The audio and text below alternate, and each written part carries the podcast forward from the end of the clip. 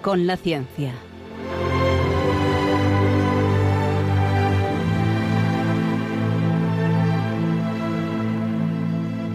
Dirigido por Javier Ángel Ramírez.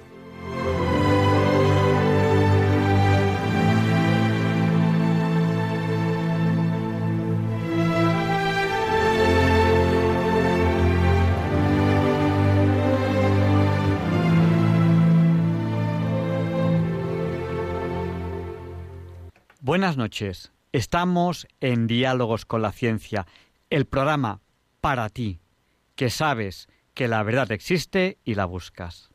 En Radio María, gracias a Dios, todos los viernes en sus dos primeras horas. Quédense con nosotros. Hoy tenemos una entrevista que creo que les va a gustar mucho. Hoy hablaremos de presas hidráulicas con el ingeniero de caminos, canales y puertos, Leonardo Daimiel Pérez de Madrid, que ustedes le conocen bien porque desde hace tiempo dirige o coordina una sección aquí, en este programa, en Diálogos con la Ciencia. Enseguida le daremos paso a él, que ya lo tenemos por aquí esperando. Buenas noches, Leonardo. Hola, Javier Ángel, buenas noches. Todavía no empezamos la entrevista, pero tuvimos una entrevista contigo la noche del 19 al 20 de diciembre de 2019 casi es, un sí. pelín dentro, de poco, de Navidad. dentro de poco ha dado un año, sí. Sí, dentro de muy poquito hará un año. Justo antes de, de- de Navidad, esa noche, del 19 al 20, tuvimos una entrevista.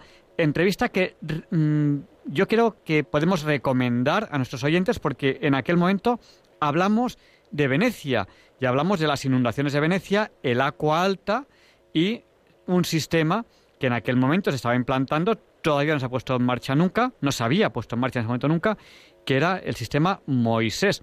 Hay novedades. Antes de la entrevista, cuéntanos un poco, ¿qué novedades hay ahí en Venecia?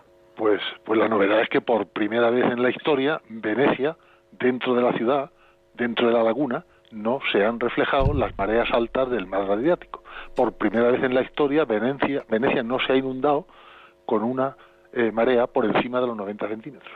Y eso ha ocurrido hace tres semanas solo. El 3 de octubre pasado, hace tres semanas escasas, el pronóstico del tiempo hablaba de una, de una subida de la marea de 135 centímetros, es decir, eh, casi metro y medio, y ya se sabe que a partir de los 90 se inundan las partes más bajas de la ciudad, precisamente donde está la plaza de San Marcos, las zonas más turísticas. Pero ese día no hubo inundación. ¿eh? La marea subió, como estaba previsto, fuera de, en el mar Adriático, pero por primera vez en la historia, repito, eso no se reflejó en el interior de la ciudad. El sistema Moisés, sus 78 compuertas funcionaron. Son las compuertas que, que interfieren en la conexión natural que hay entre la laguna y el mar Adriático. Y funcionó. ¿Cómo? Así es que ya están descendidos. Si no falla en adelante y no y el mantenimiento es el adecuado, pues durará muchos años de esperar. 78 compuertas que explicamos en esa entrevista del 19 al 20 de diciembre de 2019, que lo tienen, lo tienen, está disponible en el podcast, pueden escucharlo cuando quieran. Hablamos de Venecia en general y entre otras muchas cosas. Hablamos de sus inundaciones y de este sistema que iba en ese momento a intentar evitar las inundaciones. Ha funcionado por primera vez y ha conseguido evitar las inundaciones. Yo recuerdo que eh, una de las críticas que yo personalmente le hice al sistema era que 78 compuertas son muchas, con que falle una, creo que ya no se puede asegurar que no haya inundación, pero esta vez el sistema, por primera vez en la historia, en la historia de, Venecia, ha funcionado. Pues muchísimas gracias, Leonardo, y enseguida empezaremos la entrevista. Hoy hablaremos con Leonardo Daniel Pérez de Madrid, ingeniero de caminos, canales y puertos. Hablaremos de presas hidráulicas. Creo que la entrevista les va a encantar. Ya saben lo que les voy a decir. No solamente esto. Quédense con nosotros porque no van a encontrar un programa más variado en todo el dial. Y les he hablado del podcast, del podcast. Dice, ¿dónde, ¿dónde está el podcast? Pues vamos a ver. Hay muchas formas de escuchar Radio María. Muchos de ustedes están ahora escuchándonos en la frecuencia modulada. Pero también hay gente que nos escucha en la TDT, en la televisión. Fundamentalmente, pues a lo mejor alguien cuando va a un lugar y o bien él no tiene radio, no tiene radiofrecuencia modulada, o bien no conoce la frecuencia, no conoce la frecuencia donde en ese lugar se, emite eh, Radio María. En ese caso, en la televisión, en la TDT, nos pueden escuchar.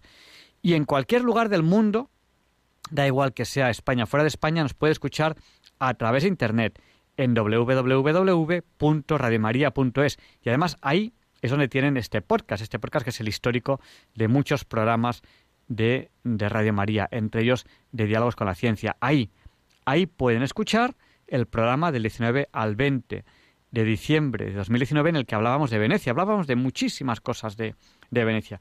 Con Leonardo Daimiel Pérez de Madrid hemos tenido entrevistas muy interesantes. Hemos hablado de San Isidro, de Santa Teresa, hemos hablado de Santo Domingo de la Calzada, patrón de la ingeniería civil y de la obra pública.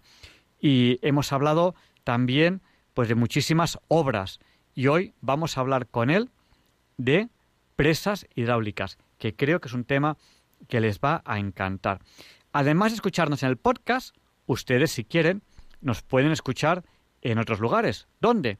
Por ejemplo, a través de, la app, de la aplicación ah, para teléfonos móviles o para tabletas, fundamentalmente, para la app Radio María España. En esa aplicación directamente ustedes nos pueden escuchar. Y también a través del canal de YouTube que tiene como nombre Radio María España. Bueno, pues prepárense porque vamos a empezar ya la entrevista y creo que este programa de hoy, que ya es viernes 23 de octubre de 2020, quizás de los últimos días que no haya toque de queda en España por esta crisis del coronavirus, por esta pandemia del coronavirus. A mí me parece que hay que hacer cosas muy serias para evitar la pandemia. Yo no sé si el toque de queda es algo excesivo, porque si realmente sabemos dónde se propaga, persigamos eso, no todo. Pero bueno, el caso es que hay que ser prudentes y allá vamos con la entrevista de la semana, que espero que les guste.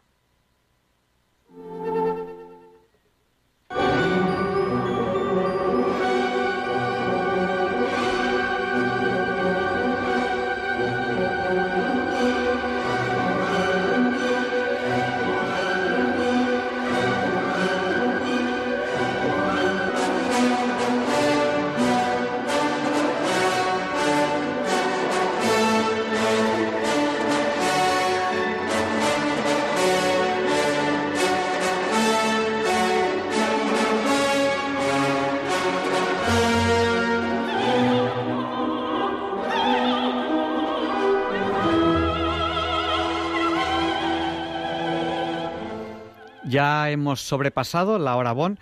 Eh, me, comentan, me comentan en el WhatsApp que, no he saludado a, los oyentes del WhatsApp, y es cierto, no les he saludado, así que antes de empezar la entrevista voy a cumplir con estos saludos. Recuerden nuestro WhatsApp, nuestro WhatsApp es el del 88864, nuestro WhatsApp es el 649 888871, que 71 también es 8.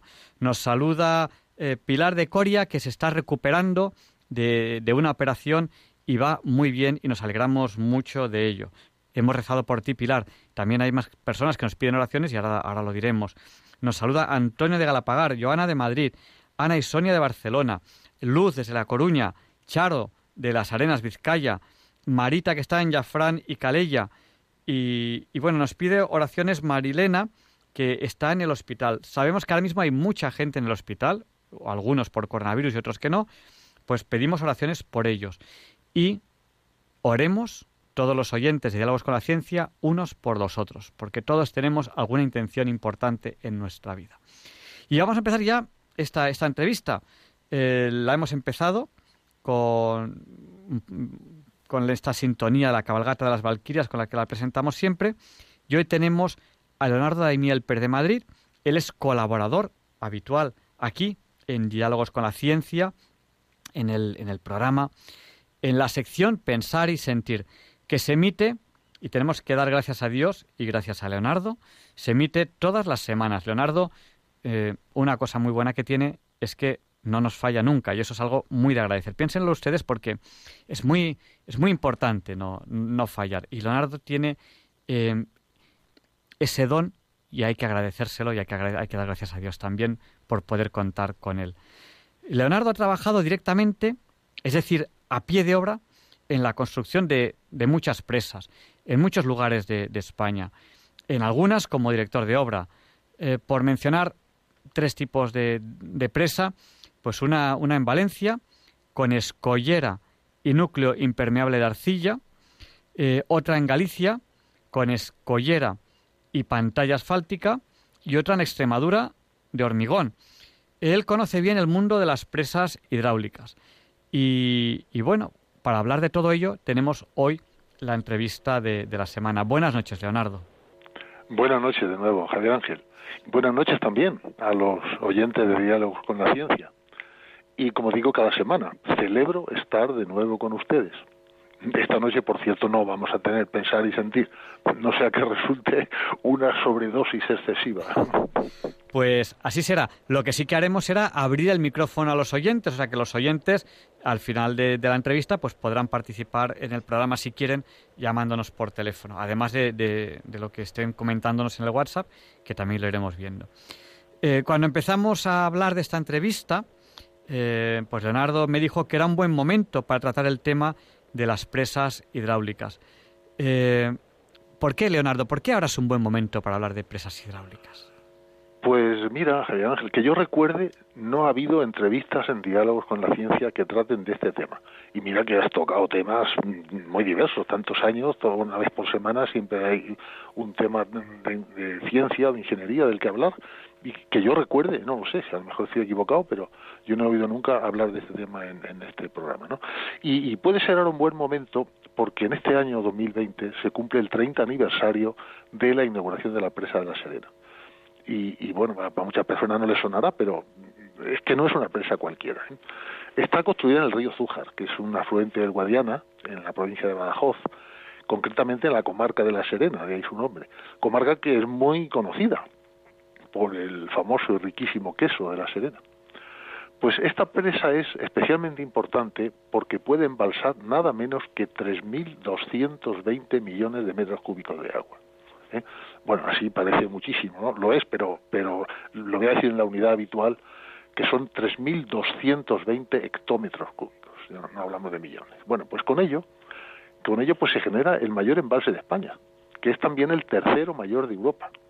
En Europa solo hay dos mayores que, el, que la Serena. Uno está en el río Guadiana, en, territorio de Portugal, el llamado embalse de Alqueva, y también hay otro en Grecia, el, el embalse de Cremasta. Bueno, pues la presa de la Serena se inauguró por los Reyes de España el 2 de febrero del año 1990, hace ahora 30 años, y todavía me acuerdo del primer intento que se hizo para la inauguración, que tuvo que aplazarse unos días, porque el día previsto para, para hacerlo, pues amaneció una intensa niebla, o sea, todos los días previos de esa semana, unos días radiantes de, de sol, pero ese día amaneció una niebla tan grande que el helicóptero en el que venían los reyes, pues no pudo tomar tierra en un helipuerto que habíamos preparado ahí en la presa aunque por el ruido tan cercano que oíamos, el, tableteo se oía pues, tan, tan encima, digo, pues, es que está ahí ya, pues yo creo que estaría a menos de 50 metros del suelo. Pero bueno, acabó levantando el vuelo y se fue. Así es que con motivo de, luego volvieron una semana después, ¿no? por otro por otros medios. Bueno, así es que con motivo de esta efeméride, pues vamos a hablar hoy de empresas hidráulicas. Eh, lo que te propuse me, te pareció bien y, y aquí estamos. Y la, ya veremos que las empresas hidráulicas es que es un tipo de infraestructura vital para el desarrollo y la vida de cualquier país.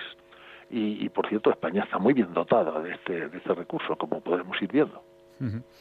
Eh, bueno, has dicho muchos programas de diálogos con la ciencia. Estaba haciendo el cálculo, son eh, más de 700 eh, y yo empecé a colaborar, pues luego veremos en el 700 cuánto, pero eh, dirigiéndolo este equipo, el actual equipo que llevamos ahora son 691, que son 13 años y pico, y también damos gracias a Dios, gracias a, Radio María y gracias a los oyentes, que sigamos aquí 13 años después.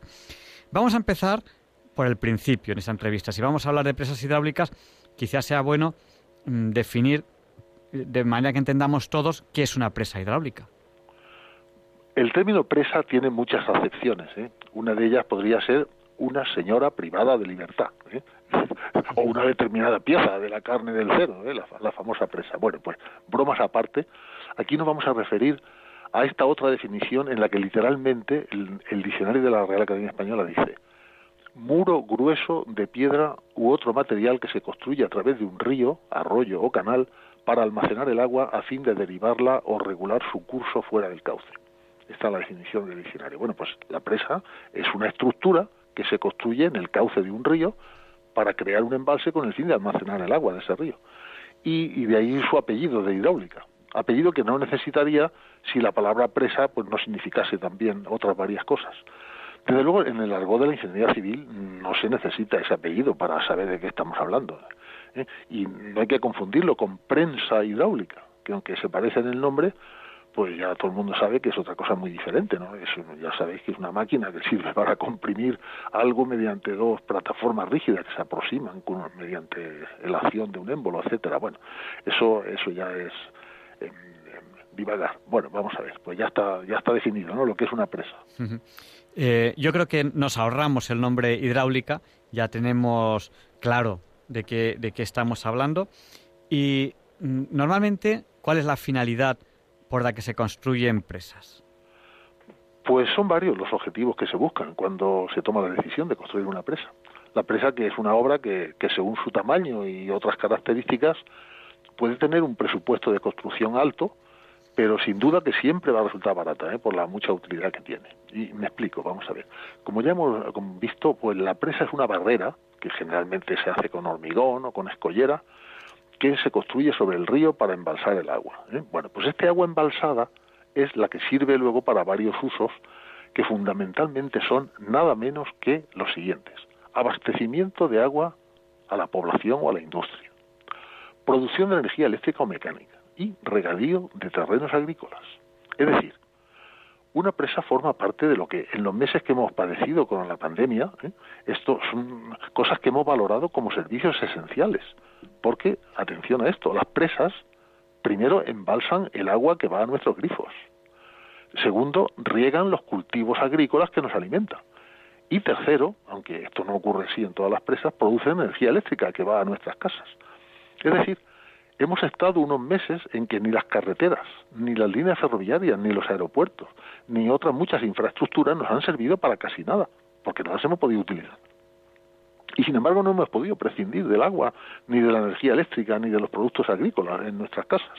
Así que demos gracias también a las presas y alegrémonos cuando las noticias meteorológicas nos digan que, ha aumentado la cantidad de agua almacenada en los embalses. ¿eh? Pues eso es, bastante importante. Además, no olvidemos otra de las grandes misiones que cumple una presa, que es regular las aportaciones del río y controlar los caudales extraordinarios que el río pueda traer, ¿eh? lo que en el argot llamamos laminar las avenidas. Mm, con esta función pues se evitan las inundaciones. Y las inundaciones son un riesgo natural eh, de los más importantes que hay en España. Baste decir que en los últimos 500 años se han producido unas 2.500 inundaciones que han originado muchas tragedias personales y, grandes pérdidas materiales. Y bueno, ya por terminar esta respuesta menciono otras utilidades de algunos embalses, como son los usos turísticos, usos recreativos, ambientales, bueno, etcétera. Eh, sin embargo, pues eh, a pesar de que las presas son necesarias y vemos que además eh, tiene mucho que ver con, el desarrollo de, un país, hace mucho tiempo que en España no se construyen nuevas presas, al menos grandes. ¿A, qué se debe esto? Pues así es, grandes presas ya no se construyen hace tiempo, ¿no? A pesar de, de, los evidentes e innegables beneficios que las presas representan, pues suelen existir cada vez más dificultades para construirlas, ¿no? Y son varias las causas. Yo aquí, sin ánimo de ser exhaustivo, pues voy a mencionar algunas. En primer lugar, mm, sitios buenos para construir una gran presa ya quedan pocos. ¿eh? Mm, un buen emplazamiento tiene que reunir ciertas características topográficas, como la altura y la anchura adecuadas del valle, es decir, lo que llamamos la cerrada, que es la, zona donde se pondría la presa, y también el terreno en sí pues tiene que tener unas, unas cualidades técnicas imprescindibles como son impermeabilidad y, otras características geotécnicas y geomecánicas. Y los mejores emplazamientos en España pues ya tienen una presa construida en ellos aunque esto no agota las posibilidades ni mucho menos. En segundo lugar la sensibilidad medioambiental ha ido creciendo y, y se han vuelto muy importantes aspectos que, que ahora ya son decisivos aunque en realidad pueden ser bien resueltos con medidas correctoras o medidas compensatorias. Por citar algunos ejemplos, la presa pues es una barrera artificial realmente en el cauce del río, intercepta el flujo natural de los sedimentos y, también impide la libre circulación de los peces que, que emigran río arriba o río abajo, ¿no? Y claro, no podrían remontar para completar sus ciclos vitales. Pero estos impedimentos podrían ocasionar que disminuyeran algunas poblaciones de peces. ¿Eh? Y hablo en condicional porque es que estos problemas pueden resolverse con la adecuada construcción de las llamadas escalas de peces, que están en servicio en muchos casos. Además, un embalse se formaría sobre terrenos que suelen ya estar dedicados a usos agrícolas y a veces con población de personas, que habría que desplazar a otros lugares cuando fuesen a quedar inundados por el embalse. Además, o por citar otro motivo, pues las expropiaciones de terrenos que se necesitan para construir la presa y sobre todo el embalse, que ocupa muchísimo terreno, pues en mi opinión estas expropiaciones se suelen gestionar de manera manifiestamente mejorable, por, por decirlo suavemente. ¿no? Así que tiene, esto de asunto pues tiene también muy mala prensa. Y ya pues, pues un par de, de, casos de motivos más, pues la directiva marco del agua que, que aprobó la Comisión Europea en el año 2000, pues resulta contraria a los tradicionales proyectos de presas y embalses que se realizaron en España ya no se valora tanto la cantidad de agua como su calidad. Y, yo creo que no deberían ser incompatibles estos conceptos, porque no olvidemos que España normalmente casi duplica su población en, en verano debido al turismo, como ha ocurrido en años anteriores, aunque en este 2020 desgraciadamente no ha podido ser así. Así que debido a las presas y embalses se puede abastecer de agua a toda esa población. Y bueno, por último voy a citar también otro caso que, en mi opinión, creo que también en, algunos momentos ha tenido su importancia. Eh, y, esto, pues, se ha dado, este caso se ha dado en ámbitos políticamente muy beligerantes. Y es que buena parte de las grandes presas españolas actuales se construyeron entre los años 1950 y 1975. Y esto pues genera un rechazo, ¿eh? que en algunos casos disfrazado de ecologismo, pues este rechazo ataca lo que se hizo en España en esos años y todo lo que se le parezca incluso en algo tan primordial para nuestras vidas como son las presas. Y ya sabemos que los poderes públicos pues suelen plegarse a esa beligerancia y no suelen tomar decisiones que incomoden a los que más vocean. Así es que el resultado de todo lo dicho es que resulta muy difícil construir nuevas grandes presas en España. Bueno, pues eh, yo creo que quizás, dado que, que España también se va desarrollando, sea el momento de plantearse alguna alguna nueva gran presa, porque bueno, para el desarrollo esos temas son, importantes, ¿no? Desde aquí, desde Diálogos con la Ciencia, apoyamos el desarrollo siempre, ¿no? Porque es un programa de ciencia, tecnología, arte y actualidad. Bueno, pero quizás también, ya que hemos hablado de, presas del pasado, sea, sea bueno hacer un, rápido repaso, un breve repaso, aquí en, la radio el tiempo pasa volando, pero bueno, por lo menos de forma breve, a la historia del desarrollo de presas, eh, al menos en España. Sí, Sí, sí eh, me parece interesante. Además, me alegro de esta pregunta porque los datos que nos aporta la historia son muy interesantes. Mira, en España el sistema hidrológico se caracteriza por una gran irregularidad. ¿eh? Con demasiada frecuencia pasamos de la sequía a la inundación o viceversa. Es decir, se producen demasiadas veces las dos situaciones extremas de esta gran variabilidad. Y eso, pues sin duda, ha sido una, un aliciente histórico para la construcción de presas en España, ¿no? para paliar esas desastrosas consecuencias que ambos fenómenos producen. Y, entonces también se trata de reducir o eliminar las riadas, eh, etcétera. O sea, la tradición en España en la construcción de presas es muy larga porque arranca ya en la época de los romanos. ¿eh? Y, y, esta mm, tradición se inicia con las de Proserpina y Cornalvo, que fueron construidas por los romanos cerca de Mérida en el siglo I que por cierto aún están en servicio, dos mil años después. Y ambas forman parte de lo que se denomina el conjunto arqueológico de Mérida, que, que fue declarado Patrimonio de la Humanidad por la UNESCO en el año 1993. Citaré otras tres presas españolas que datan también de hace varios siglos. La más antigua es la presa Arco de Almansa, que está en la provincia de Albacete. Esta se construyó en la segunda mitad del siglo XVI. La presa de Tibi, en la provincia de Alicante, también de finales del XVI, cuyas obras comenzaron en 1580 por mandato del rey Felipe II. Esta presa fue en su momento la más importante de Europa y de todo el mundo conocido, con una altura de 46 metros. Y luego está la presa de Arguis, que está al norte de la ciudad de Huesca. Esta se empezó a construir más tarde, a finales del siglo XVII. Actualmente en España hay más de 1.200 grandes presas. Ningún país europeo tiene más que nosotros. ¿eh?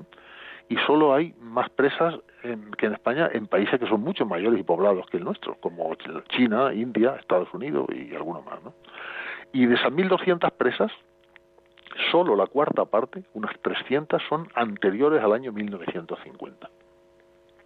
Las tres cuartas partes del total, es decir, unas 900, son posteriores a ese año 50 y, y solo unas 50 de esas son del siglo XXI. Es decir, el 70% del total se construyeron en la segunda mitad del siglo XX. Así que, como dije antes, cada vez se construyen menos presas en España, pero como la demanda de agua es creciente, pues entonces se recurre a otro tipo de soluciones, como reutilizar el agua usada o sobreexplotar las aguas subterráneas ¿eh? y, y desalinizar el agua del mar. Esta actividad, por cierto, se potenció mucho con decisiones políticas de las cuales, eh, con las cuales se derogó en el año 2005 el Plan Hidrológico Nacional que ya estaba en marcha tras haber sido publicado en el BOE en el año 2001. Es decir, no solo se modificó la planificación de construir nuevas presas, sino también la planificación de realizar trasvases entre las cuencas que tienen excedentes de agua y las cuencas deficitarias. Y bueno, quienes recuerden las fechas de la alternancia de partidos políticos en el gobierno de España, pues ya tienen un dato adicional sobre estas decisiones. Bueno, ojalá que las generaciones futuras no tengan que seguir lamentándolo. Pues ojalá, aunque hay algo que nos choca mucho y es que ahora en la televisión, pues sí a la investigación, sí al progreso, sí al avance, pero claro, en España nos quedamos atrás porque el avance, el progreso, la investigación eh, nos parece eh, antiprogresista y entonces no, no, nosotros no, nosotros ingeniería, no, nosotros no, no, nosotros no, nosotros otras cosas. Pues, eh, y luego nos quejamos y no, es que no avanzamos, pero ¿cómo vamos a avanzar? Aquí tenemos un caso de algo en lo que hay que avanzar. Y yo creo que es algo, algo clarísimo, ¿no? Eh, es evidente que se necesita cada vez más agua. Es evidente, porque el agua es importante para la vida. Por lo tanto, necesitamos cada vez más agua para regadíos, para abastecimientos urbanos. O sea, uno, uno de los grandes logros del ser humano es tener grifos en casa de los que salga agua. Eso es uno de los grandes logros. Y eso ha, mm, ha cambiado completamente las ciudades. La higiene, el poder tener agua, mm, pues te da, te da mucha, mucha más higiene. Yo todavía recuerdo una vez, ya que no, no es que es difícil hablar, de este tema sin hablar de políticos, no voy a decir el partido político. Cuando un partido político ganó las elecciones, lo primero que dijo es que había que tirar menos de la cadena. Oiga, eh, esto es un tema de higiene, o sea que, lo que hay que hacer, lo que ustedes tienen que hacer es abastecer, abastecernos mejor de agua, porque es un tema de, higiene tan, tan, importante. Ahora nos damos cuenta de lo importante que es la higiene, ¿no? Pues estamos diciendo agua para regadíos, para abastecimientos urbanos, para zonas que nos quejamos cuando hay inundaciones, pero no hacemos nada para paliarlas. Es increíble.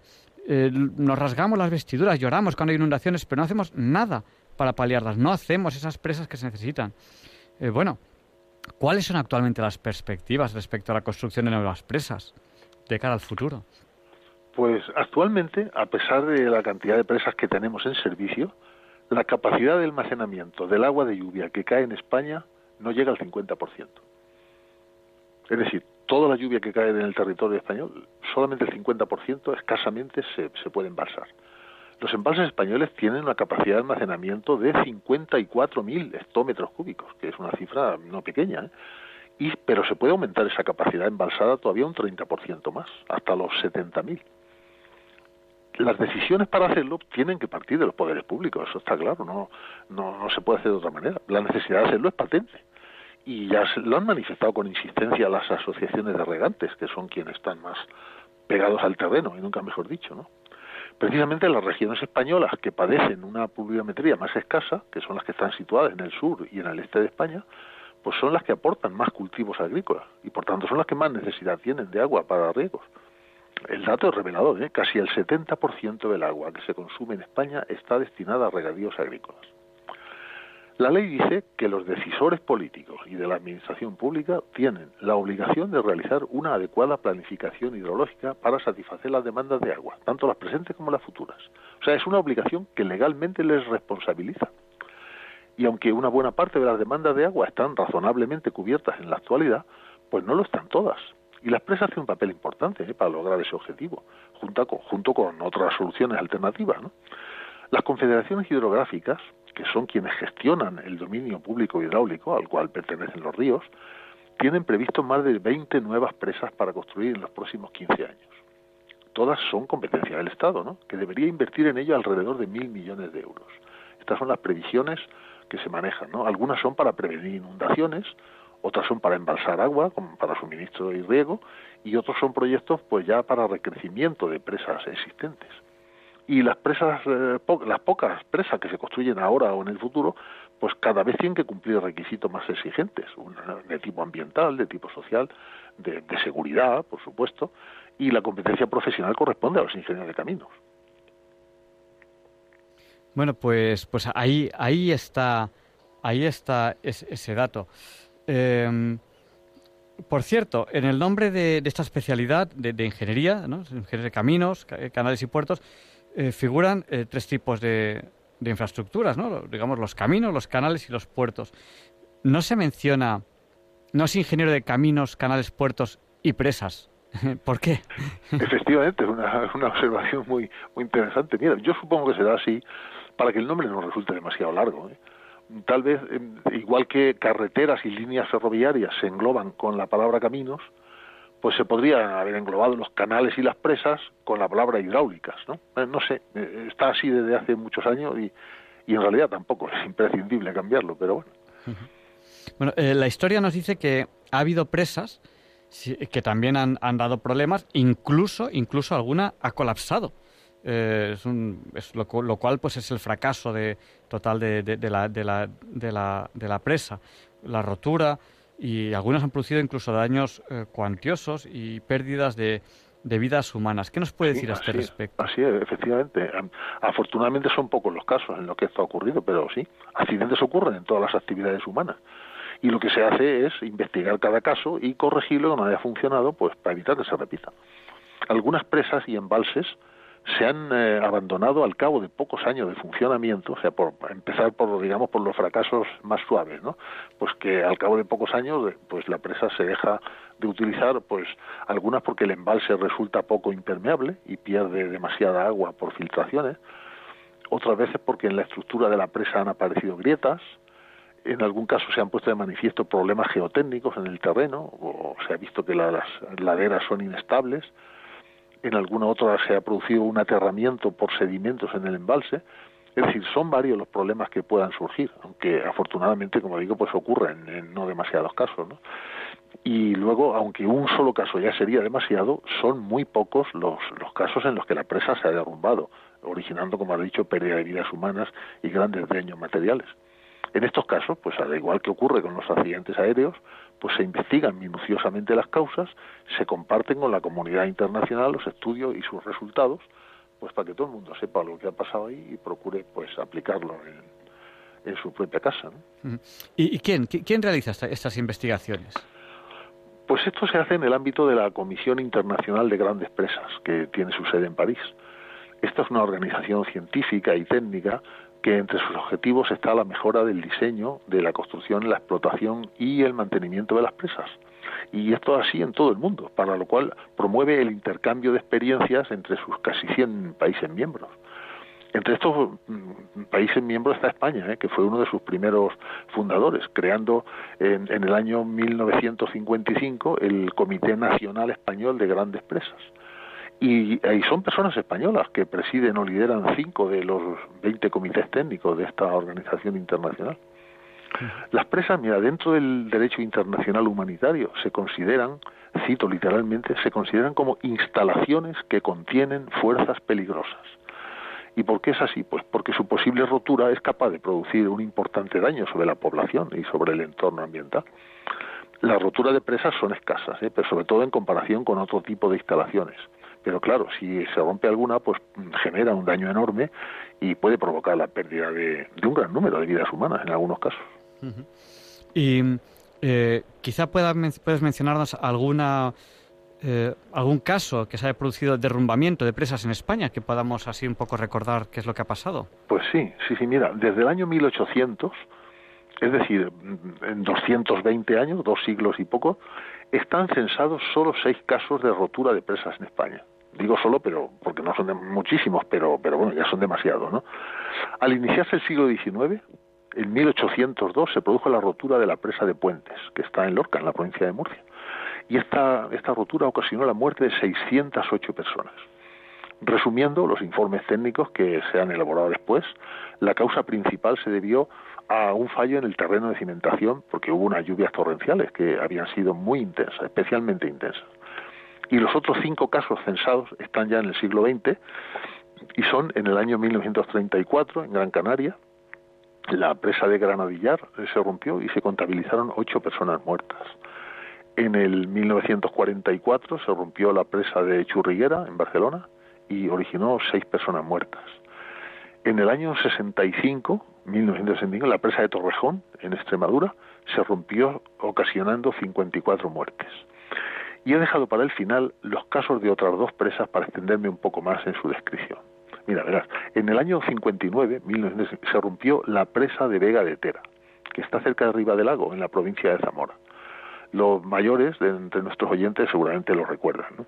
Murieron 144 personas y es la segunda mayor tragedia tras la mencionada de 1802.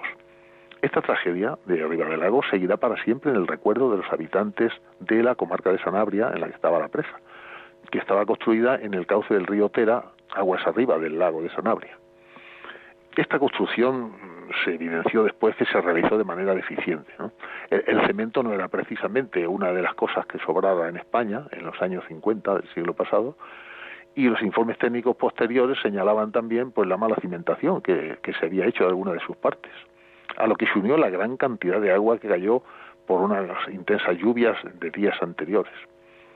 La presa aguantó dos años tras ponerla en servicio, hasta que durante la noche del 9 de enero de 1959 se rompió y arrasó el pueblo de Arriba del Lago, que está situado, mm, estaba a pocos kilómetros aguas abajo de la presa. Se produjo un gran movimiento solidario de apoyo a las víctimas, tanto de España como de, otros países de, ámbito internacional. Y después se construyó un nuevo pueblo que no está muy lejos de este, pero en una zona ya mucho más segura, para alojar a las familias supervivientes.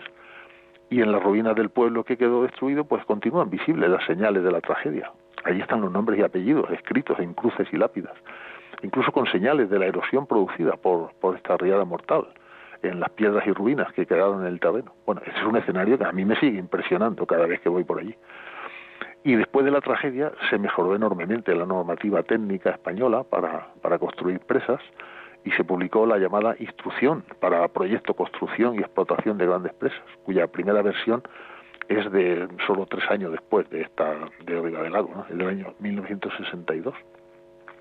Y la última rotura ocurrida fue una presa en construcción en la cual yo participé muy directamente.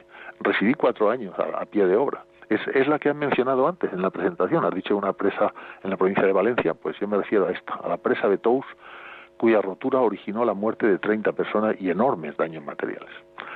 Pues, ¿qué pasó? Pues la Agencia Estatal de Meteorología calculó que las lluvias habían dejado el día anterior más de mil litros por metro cuadrado acumulados aguas arriba de la presa.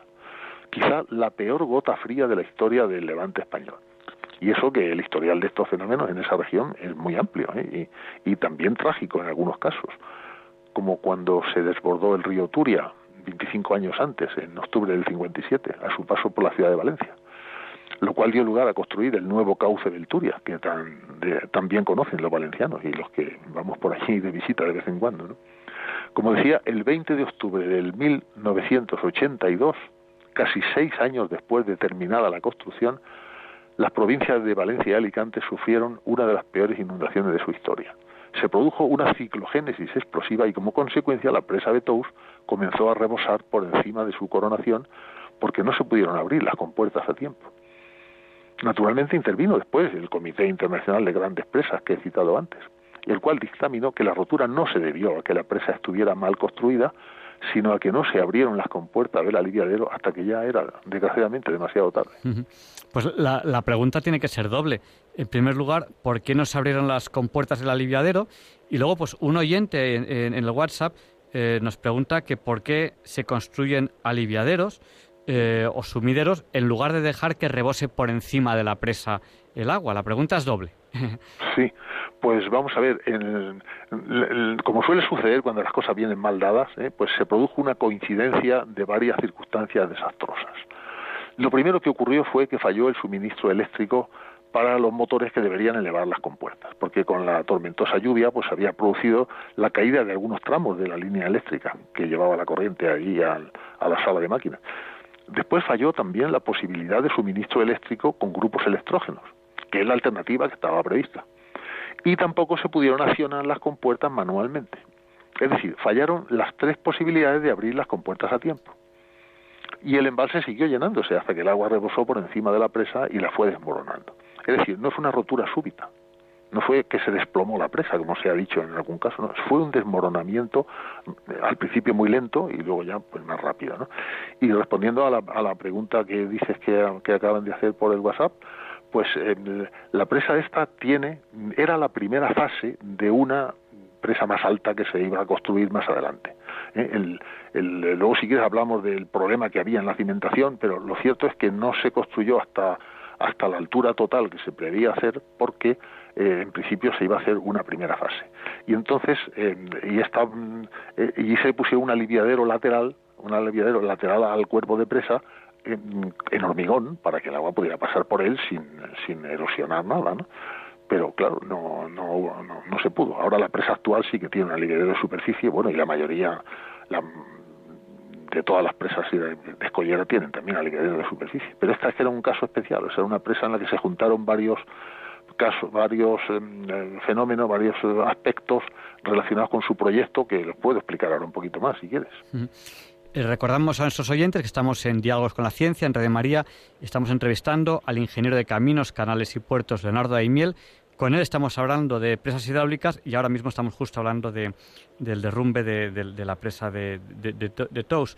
Y yo le quiero preguntar, bueno, pues eh, yo entiendo, entiendo, aunque yo no soy ingeniero de caminos, canales y puertos, pero ah, bueno, yo entiendo que si la presa hubiese sido de hormigón, eh, creo que esto no hubiese pasado. Nos lo puede eh, ahora corroborar o no.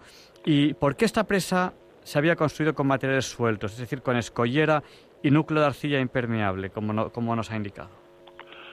Sí, voy a explicarlo un poco. ¿no? no quisiera hacerme muy pesado con esto, pero sí, esto requiere un poco de aclaración. Mira, la presa de Tours comenzó a construirse en los años 50 con hormigón, ¿eh? toda ella de, en perfil de gravedad, se llama una presa de gravedad. ¿eh?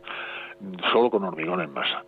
Y en el año 57 estaban ya construidos eh, todos los, estribos, los dos bloques en cada ladera, bueno, el bloque, sucesión de bloques, ¿no? La construcción estaba bastante avanzada, faltaban solo los 140 metros de la parte central, y esta parte central, lógicamente, la que está más directamente sobre el cauce del río, y cuando se llegó a ella, pues eh, a excavar, pues se pararon las obras porque se observó que había una falla geológica que atravesaba, el cauce del río Jucas, precisamente en esa zona. Es decir, esa parte central, pues era un terreno heterogéneo, con más permeabilidad y menos capacidad portante que las laderas rocosas sobre las que ya estaban construidos los estribos con hormigón. Entonces eh, se pararon las obras a ver qué, se hacía para mm, construir el resto y, a partir de ahí pues se ampliaron los estudios geológicos y geotécnicos del, terreno. Además se realizaron ensayos en modelo reducido de, distintos tipos de presa y se elaboró un nuevo proyecto para construir esa zona central del cuerpo de presa con materiales sueltos. Es decir, unos, unos gruesos mantos de escollera, aguas arriba y aguas abajo, que son los que aportan la estabilidad, con un núcleo de arcilla central entre ambos espaldones de escollera impermeable, las sillas impermeables, pues con esto se aportaba la, impermeabilidad y bueno, con capas intermedias de filtros entre ambos materiales para que esto no se mezclara. Bueno, pues esta era y sigue siendo una solución técnica muy acreditada en todo el mundo para casos similares, porque entre otras cosas la tensión que se produce en el terreno es de muchos menos kilos por centímetro cuadrado. Es decir, con suelos con una menor capacidad portante, pues se le puede poner, poner una presa ahí. Y si no, pues habría que abandonar el, el sitio, ¿no? Entonces lo que sí se construyó con hormigón armado fue el enorme aliviadero. El aliviadero tenía una capacidad de desagüe descomunal. Estaba previsto para 7.000 metros cúbicos por segundo. Pero como ya he indicado, pues al no funcionar el aliviadero, porque no se pudieron abrir las compuertas a tiempo, pues reposó el agua por encima y fue arrastrando la escollera y fue abriendo un surco cada vez mayor por el que acabó escapando una gran riada. Es decir, el agua tenía que haber salido por el aliviadero, no por encima de la presa. Para que se entienda mejor, mira, voy a poner un ejemplo de cómo una obra bien construida resultaría destruida si se la somete a condiciones de uso para la que no está proyectada. Mira, imaginemos una autopista que está proyectada para que circulen por ella ruedas de goma. pues eh, imaginemos que circula por ahí un vehículo sobre orugas, ¿eh? un, tipo tanque, un tanque, bueno, o, un tractor agrícola provisto con una reja de un arado, ¿eh? pues, pues, va haciendo un surco, la carretera se destruye, pero no porque esté mal construida, sino porque se ha usado mal. Las consecuencias judiciales, de hecho, afectaron a ingenieros de la Administración que habían sido responsables del proyecto y de la explotación del mantenimiento de la presa, y no afectaron a ninguno de los que habíamos intervenido, solo en la construcción material de la misma. Bueno, eh, ya queda poquito, porque el tiempo pasa volando en la, radio. Queremos abrir el micrófono a los oyentes, pero yo creo que merece la pena, mm, antes de, abrir eh, el micrófono a los oyentes, tratar un tema que yo creo es interesantísimo. Nos ha hablado antes de, esta presa de La Serena, eh, cuyo 30 aniversario se cumple en este año, y es lo que ha dado pie a, esta, a esta entrevista. Eh, ¿Nos puede explicar un poco cuáles son sus principales características? Pues eh, la presa de la Serena es un tipo de presa muy convencional en cuanto a su tipología. Es una presa de gravedad, es decir, se llaman así porque por su propio peso resisten el empuje del agua que se embalsa. Pero no es nada convencional respecto a otros aspectos de su construcción y tampoco respecto a su importancia, ya que, como he dicho, genera el mayor embalse de España, y porque su capacidad es de 3.220 millones de metros cúbicos. O sea, es un embalse tan grande que la cola eh, llega hasta las provincias de Ciudad Real y de Córdoba. La, cola del embalse está a unos 50 kilómetros de la presa. Sin embargo, las dimensiones principales de la presa no son de récord. Tiene casi 100 metros de altura máxima sobre cimientos, que, no es ninguna exageración, y solo unos 600 metros de longitud en coronación. No es demasiado larga tampoco, porque su emplazamiento aprovecha un estrechamiento del río que hay entre dos colinas. Bueno, pues esta presa está construida con algo más de 1,1 millones de metros eh, cúbicos de hormigón en masa. Eso es una cantidad bastante considerable. Y como es sabido, el hormigón genera eh, calor en su proceso de fraguado, porque la hidratación del cemento es una reacción exotérmica, lo cual es un problema que, además, en los grandes bloques, sobre todo en su parte interior, que es la más alejada de la superficie, pues este calor permanece más tiempo.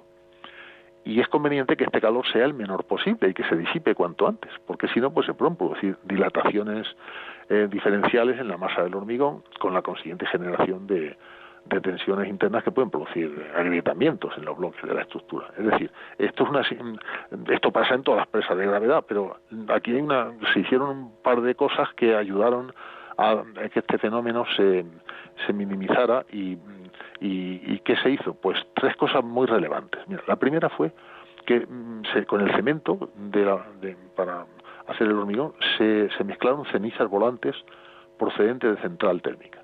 Es decir, la ceniza no aporta resistencia como el cemento, pero tiene la gran ventaja de que no genera calor, ¿eh? además de su bajo coste, porque es un residuo. Y en las proporciones que se estudiaron, pues la resistencia de la mezcla con el cemento, pues se consideró suficiente que que eh, bueno íbamos por aproximaciones sucesivas hasta a conseguir el, el, producto idóneo ¿no? y es verdad que la resistencia a compresión del hormigón fabricado con cemento solo pues es más alta pero es que no era necesaria tanta tanta resistencia a compresión en una presa de gravedad la segunda actuación relevante es que el cemento se fabricó eh, perdón el hormigón el hormigón se fabricó enfriando previamente el agua y los áridos ¿eh? también la ceniza y el cemento que se sabe que son productos que vienen muy calientes cuando están recién fabricados, pero es que ambos ya se enfrían de manera natural. Lo íbamos acopiando en la obra con la antelación suficiente para, para que la temperatura de fábrica pues fuera más baja, fuera bajando. ¿no?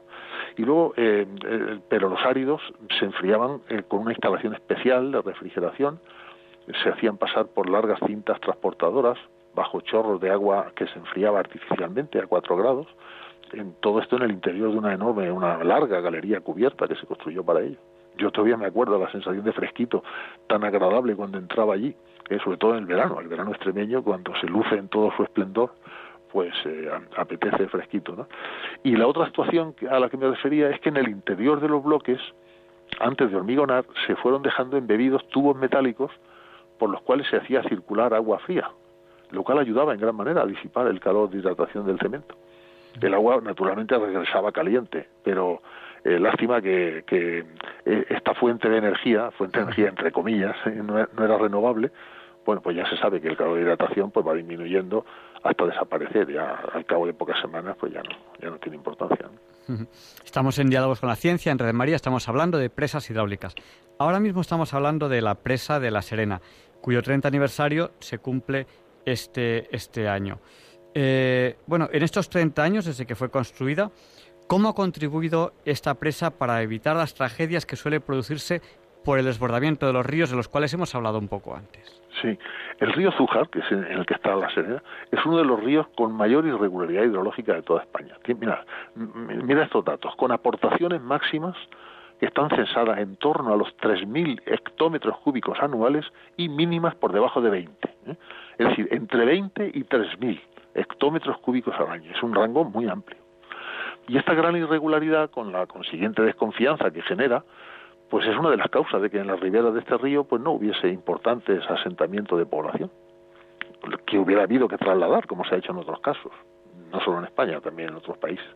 Y efectivamente, con la gran capacidad de almacenamiento que tiene, la Serena ha sido ya determinante para laminar las crecidas del Zújar, pues mira, en los años 96, 97, en el 2004 y también en el 2010. Es que es muy evidente su utilidad para evitar daños materiales y posiblemente se han evitado pérdida de vidas humanas. Y además la retención de esas aguas es una mina para el riego de hasta 14.000 hectáreas de cultivo, aunque también se utilizan. La Serena también tiene la posibilidad de abastecimiento, eh, o sea, de, producción de energía eléctrica. Eh, y, ya eh, justo antes de dar paso a los oyentes, ya para terminar sobre esta presa que, que, estamos hablando ahora, que cumplimos los 30 años, ¿Es relevante la producción de energía eléctrica de la presa La Serena? Mm, no demasiado. En, valor relativo no es demasiado, pero en, la presa está instalada una central hidroeléctrica que tiene 23.300 kilovatios de potencia, ¿eh?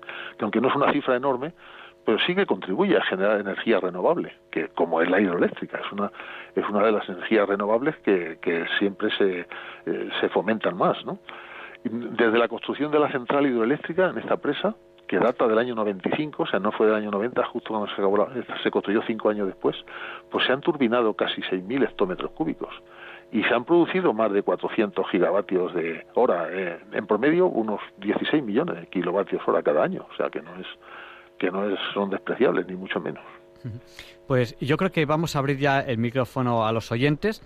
Eh, si quieren hacernos alguna pregunta o algún comentario, el número de teléfono al que tienen que llamar es el 91 005 94 19. Se lo repetimos, por si no tenían ustedes a mano eh, papel o bolígrafo, eh, pues vayan a buscarlo. Y les repito el número de teléfono 91 005 94 19. Y mientras recibimos estas primeras llamadas, pues vamos a, aprovechar, pues porque en el, WhatsApp, en el WhatsApp de Diálogos con la Ciencia, nos han saludado Carmen y Pepe, que están que están en Santander. Pedro y Maite, que están en Castellón, Mercedes, que está en Aravaca, Doris, que está en Zaragoza. Y nos hace, nos una pregunta, ahora a través del WhatsApp, que quizás es un poco de, lío de conceptos, pero que es el siguiente. Eh, acaba de entrar una llamada aquí al 910059419, pero se ha cortado. Tienen que, llamar un poquito más de rato, si no, no nos da tiempo a cogerlo. Eh, la pregunta que nos hacen es si la mayor fuerza de la naturaleza es el agua. Quizá hay un poco de lío de conceptos ahí, ¿no? Es una frase un poco hecha de que la mayor fuerza de la naturaleza es el agua, pero quizá hay un poco de lío de conceptos. Hombre, el agua, el agua embalsada, cuando tiene potencial destructivo, eh, o no embalsada si arrolla y eh, produce riadas que, que, interfieren en la vida de las personas, ¿no? Como fuerza de la naturaleza, así se me ocurren los volcanes también, si está, se pilla cerca, pues eh, los maremotos, los eh, tsunamis, sabemos que son fuerza de la naturaleza también, son eh, terremotos submarinos que producen una repercusión en la costa.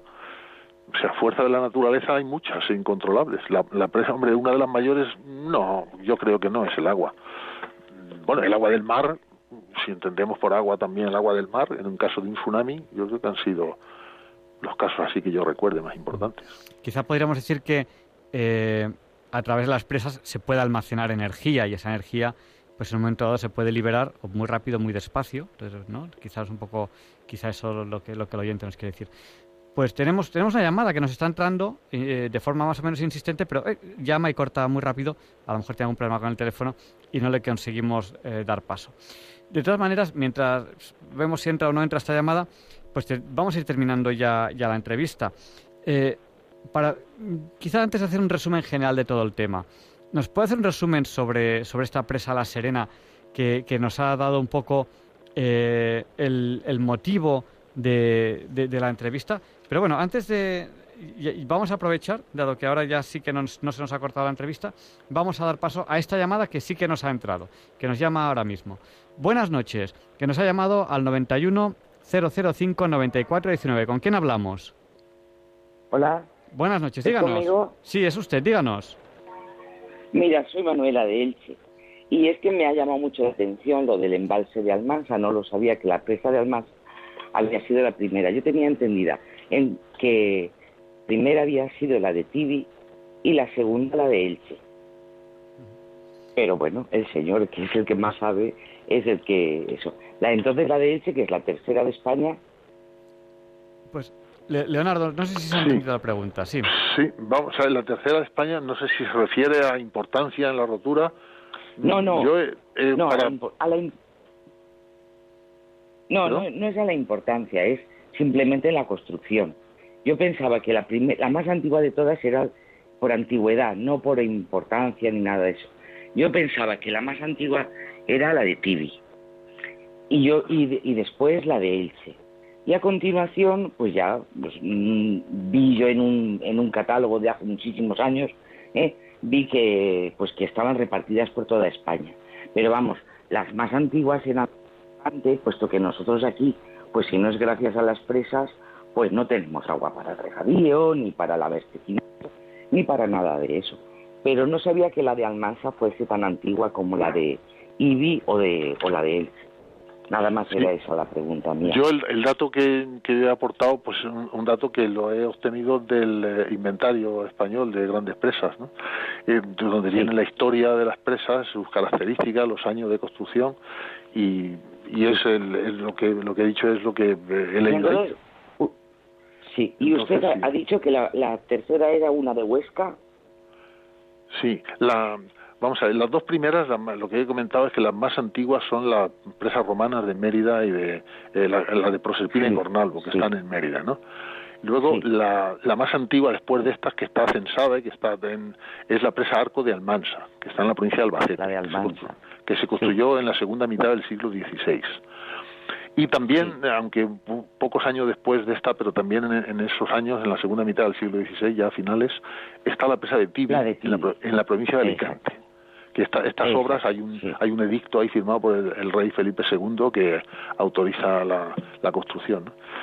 y en, su momento fue una presa grande, una presa muy alta, por 46 metros para la época, y fue la más importante de Europa, ¿no? Y, y de, bueno, de todo el mundo conocido en, en aquellos Es, muy pequeñita, es muy pequeñita de, amplitud, pero de altura sí que es, sí que es muy grande. Yo la he visto y, y, es, y es tremenda. ¿eh? De todas formas, eh, el río Tibi, pues que lleva tan poquísima agua que el embalse es muy pequeño. Es lo mismo que pasa con el embalse de Elche. El Vinalopó es un río con poquísimo caudal y entonces eh, la capacidad del embalse, aunque es mayor que el de Tibi, pero tiene mucho sedimento, mucho sedimento, perdón, y, y, el, y hay mucho, mucho barro, mucho cieno y mucha... El aprovechamiento ahora mismo es nulo de él en los embalses estos.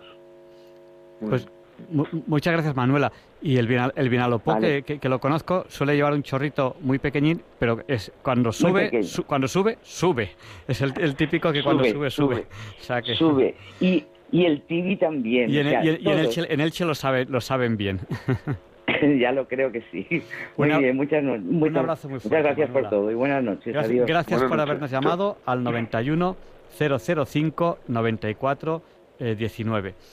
bueno, pues Leonardo, eh, justo antes de dar paso a esta llamada, te estaba preguntando un poco si nos puedes hacer un, breve resumen sobre lo, lo, que nos has comentado sobre esta presa de, de La Serena que cumple ahora 30 eh, años y que ha sido un poco el motivo de que estemos hoy hablando de presas hidráulicas aquí en Diálogos con la Ciencia. Sí, bueno, pues muy brevemente, ya por, la hora que es, sí. El, río Zújar es uno de los ríos con mayor irregularidad hidrológica de toda España. ¿eh? Como he dicho, tiene aportaciones censadas, el máximo pues, en torno a los 3.000 hectómetros cúbicos anuales y, y, luego el mínimo por debajo de 20, o sea, un, rango tremendo. ¿no? Y entonces, este, este, esta circunstancia, pues eh, con la perspectiva que dan los 30 años transcurridos, pues ya podemos decir que, este embalse, a pesar de que, mm, de que su capacidad es enorme, pues no se llena todos los años, lógicamente, se llena cuando se produce un año hidrológicamente bueno. Y por ello resulta ser un aliado imprescindible precisamente para la laminación de las avenidas del río y también para tener una reserva de las necesidades de, abastecimiento de agua poblaciones y, y, riego de terrenos agrícolas, ¿no? que precisamente son están en las mayores zonas regables de la cuenca del Guadiana. Es decir, que se puede estar utilizando durante varios años posteriores al momento en que cayó esa lluvia, se puede estar utilizando un agua que había sido almacenada en años especialmente torrenciales, en los que, precisamente por embalsarlos, se evitaron daños catastróficos. Además, esta presa colabora en generar energía eléctrica renovable ¿eh? y produce también mm, beneficios derivados de usos turísticos y recreativos. No en vano, el embalse lleno ¿eh? tiene aproximadamente 500 kilómetros de costa fluvial, ¿eh? se dice pronto. ¿eh? Es un, es un mar interior cuando está lleno, que no ha llegado a estarlo al 100%, que yo sepa, ha estado al 97% en algún caso, y, es un, lago enorme. ¿no? Y la inversión realizada, que esto es un dato que no he dado antes, en cuya financiación colaboró la Unión Europea con los famosos fondos FEDER, pues no fue una inversión precisamente pequeña en pesetas eran en su época, que cuando estaba peseta vigente, fueron 12.000 millones de pesetas. Actualmente pues serían unos 72 millones de euros. Es una cantidad importante, pero resulta evidente la buena rentabilidad que ha tenido esta inversión, a la que hay que sumar su gran utilidad para, para la sociedad, ¿no? por supuesto. Bueno, pues yo creo que para, para terminar la entrevista, que ya, ya, ya, es la una, ya va siendo hora de que, de que te dejemos ir a dormir. Muchas gracias, Leonardo. No, no por mí, que no quiero dar mucho a los oyentes. Pero a lo mejor puede hacer un resumen general de, de, todo lo que hemos hablado. ¿no? Hemos empezado definiendo qué es, qué es una presa, hemos hablado un poquito de presas. Eh, de forma muy breve, bueno, justo eh, ahora mismo tenemos una llamada de otro oyente. Vamos a darle paso a, a esta otra llamada que nos ha llamado al 91 eh, 005 9419. Se lo repetimos eh, por si, por si, a ver un momentillo, por, si no tenían papel o bolígrafo, y vamos a dar paso a esta llamada que tenemos ya aquí. Eh, muchas gracias, buenas noches, ¿con quién hablamos? Soy Juan José. Buenas noches, Juan José, díganos, el micrófono es suyo. Sí, yo llamé, es que tengo la radio puesta. No, no, se, no se escucha mucho eco, pero vamos, quítela si puede, y si es mucho lío, ¿no? Y háganos ¿Me escucha ahora? Fenomenal, díganos, pregúntenos. Sí, vamos a ver, mire, yo, Plasencia tiene una central hidroeléctrica a 4 kilómetros. Sí. A 70, igual que, que con la eutanasia tenemos a mm, tenemos al Maraz, que todos los problemas que yo tengo como persona, he estado con ecologistas en acción y todas las desgracias que tengo y accidentes, pues yo los achaco a, al Maraz. Pues Juan, José, creo que creo que ahí eh, y yo lo siento mucho. yo soy un gran defensor de la energía nuclear como energía que hay y yo creo que ahí eh, no, yo creo que no. Yo creo que esos problemas eh, no, se ven. Hay muchos estudios al respecto. Yo soy un gran defensor de la energía nuclear y, no quiero no quiero explayarme ahora, pero precisamente las, las energías que más, pues, eh, escuche, aquí ha habido más muertes por la radiación de la central nuclear de Almaraz que por el pues, que por el coronavirus. pues y accidentes también eh, indirectos.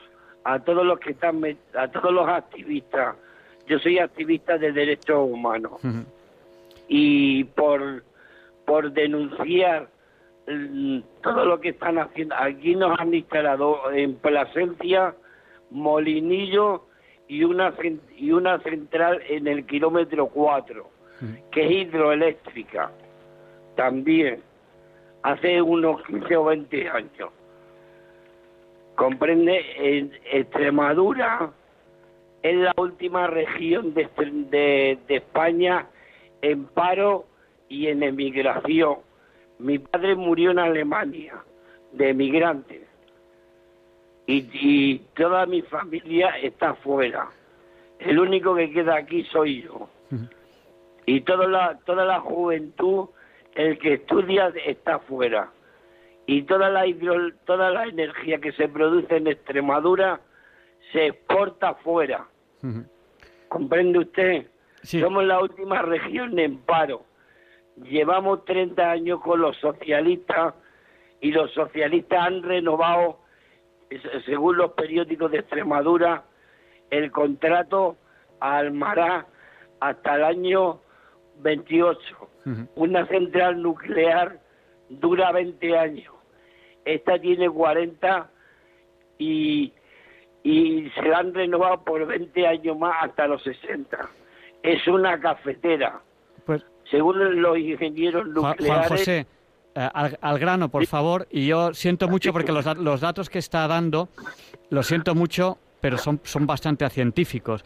Eh, la ciencia eh, tiene muy claro cómo funcionan las centrales nucleares y yo, de verdad, lo siento de corazón. Las centrales nucleares son la energía más, una de las energías más seguras que existe. La energía más peligrosa que existe, la más peligrosa que existe, y se lo tengo que decir así, así, de claro, la más peligrosa que existe es la energía que estamos utilizando en los coches, la, proveniente del petróleo. Peligrosa por accidentes en las refinerías de petróleo, se producen al año muchos más accidentes al año, muchos más accidentes en refinería de petróleo que en toda la historia de la humanidad en energía nuclear. Los muertos que hay al año, al año, al año, por energías derivadas del petróleo son mucho mayores que por energía nuclear. Y lo siento, lo siento, de verdad, porque yo sé que hay muchísima ideología detrás en contra de las nucleares, pero científicamente hablando, la nuclear es una de las energías más seguras que tenemos y es así, nos guste o no. Podemos achacarle todos nuestros males a la nuclear y entonces, pues claro que es insegura. Pero científicamente hablando, con estudios detrás, lo siento, no es real. La energía nuclear es una de las más seguras que existe. Así que... Los residuos, ¿dónde los, los exporta Pues los, residuos lo que hay que hacer es tratarlos exactamente igual que todo y el tratamiento de residuos, pues hoy en día ya hay centrales de cuarta generación que funcionan con residuos de centrales de primera, por lo tanto ya los residuos a gestionar son muchos menores. escuche, ¿usted ha visto la película de esa infierno que tenía un... Sí, Juan José. terminamos, terminamos ya la llamada cuando esté considerado oportuno. Vaya al grano, dígame lo que usted quiera. Solo le digo esto.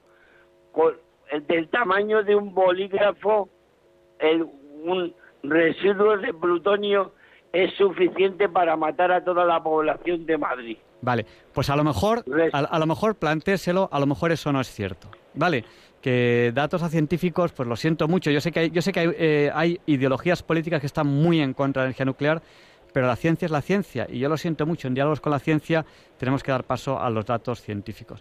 La energía nuclear, por suerte por desgracia, es una de las más seguras que hay, aunque hoy no estamos hablando de, de eso. Y las energías del petróleo es una de las más peligrosas que tenemos, pero ahí están. Y, las, y la apoyamos todos. bueno, pues eh, nada, eh, Leonardo, nos faltaba eh, acabar, acabar un resumen de la entrevista.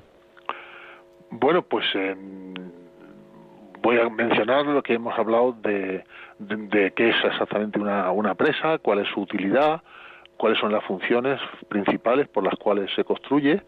Hemos hecho un rápido repaso también de la, de la historia de, de las presas en España, que, últimamente ya se construyen muy pocas.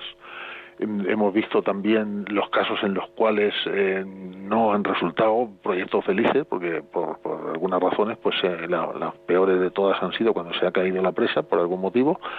Y hemos repasado algunos de los casos, los seis casos que están censados en España en los últimos 220 años. Y luego, pues hemos estado hablando ya de la Serena, sus características principales, la, eh, singularidades que se pusieron eh, de manifiesto en su construcción y la importancia que tiene ¿no? para, la, para el desarrollo y para la laminación de avenidas, y etcétera. O sea, sí, eso es eh, lo que se me ocurre así a bote pronto de lo que hemos hablado. Pues muchísimas gracias, Leonardo. Muchas gracias por esta interesantísima eh, entrevista. Y hoy no tenemos pensar y sentir, pero tenemos un oyente que, es conocido mío, que enterándose de que no había pensado y sentir, dice, oye, eh, Javier Ángel, ¿me permites que lea un texto? Digo, bueno, pues yo te permito que leas un texto. O sea que hoy tenemos un, un sucedáneo de pensar y sentir, que no es pensar y sentir, tenemos un, un oyente que eh, nos, ha enviado un texto. Si alguno de ustedes quiere participar también en Diálogos con la Ciencia, enviándonos algún audio, ya que, ya que, ya que esta vez, ya que esta semana ocurre con esta persona que nos envía este audio, pues pónganse en contacto con nosotros a través del WhatsApp el 649-888871 o a través de, de, nuestro correo electrónico diálogos con la ciencia intentaremos atenderles lo mejor que podamos y si es posible pues ustedes también pueden participar en el programa de, esa manera. Muchas gracias Leonardo. Buenas noches. Bueno adiós Javier Ángel y adiós oyentes de diálogos con la ciencia. Buenas noches. Buenas noches. Y ahora eh, este oyente nos va a leer este texto que creo que merece la pena. Yo le agradezco mucho que lo haya enviado y abro la puerta a que otros oyentes hagan cosas similares si consideran oportuno.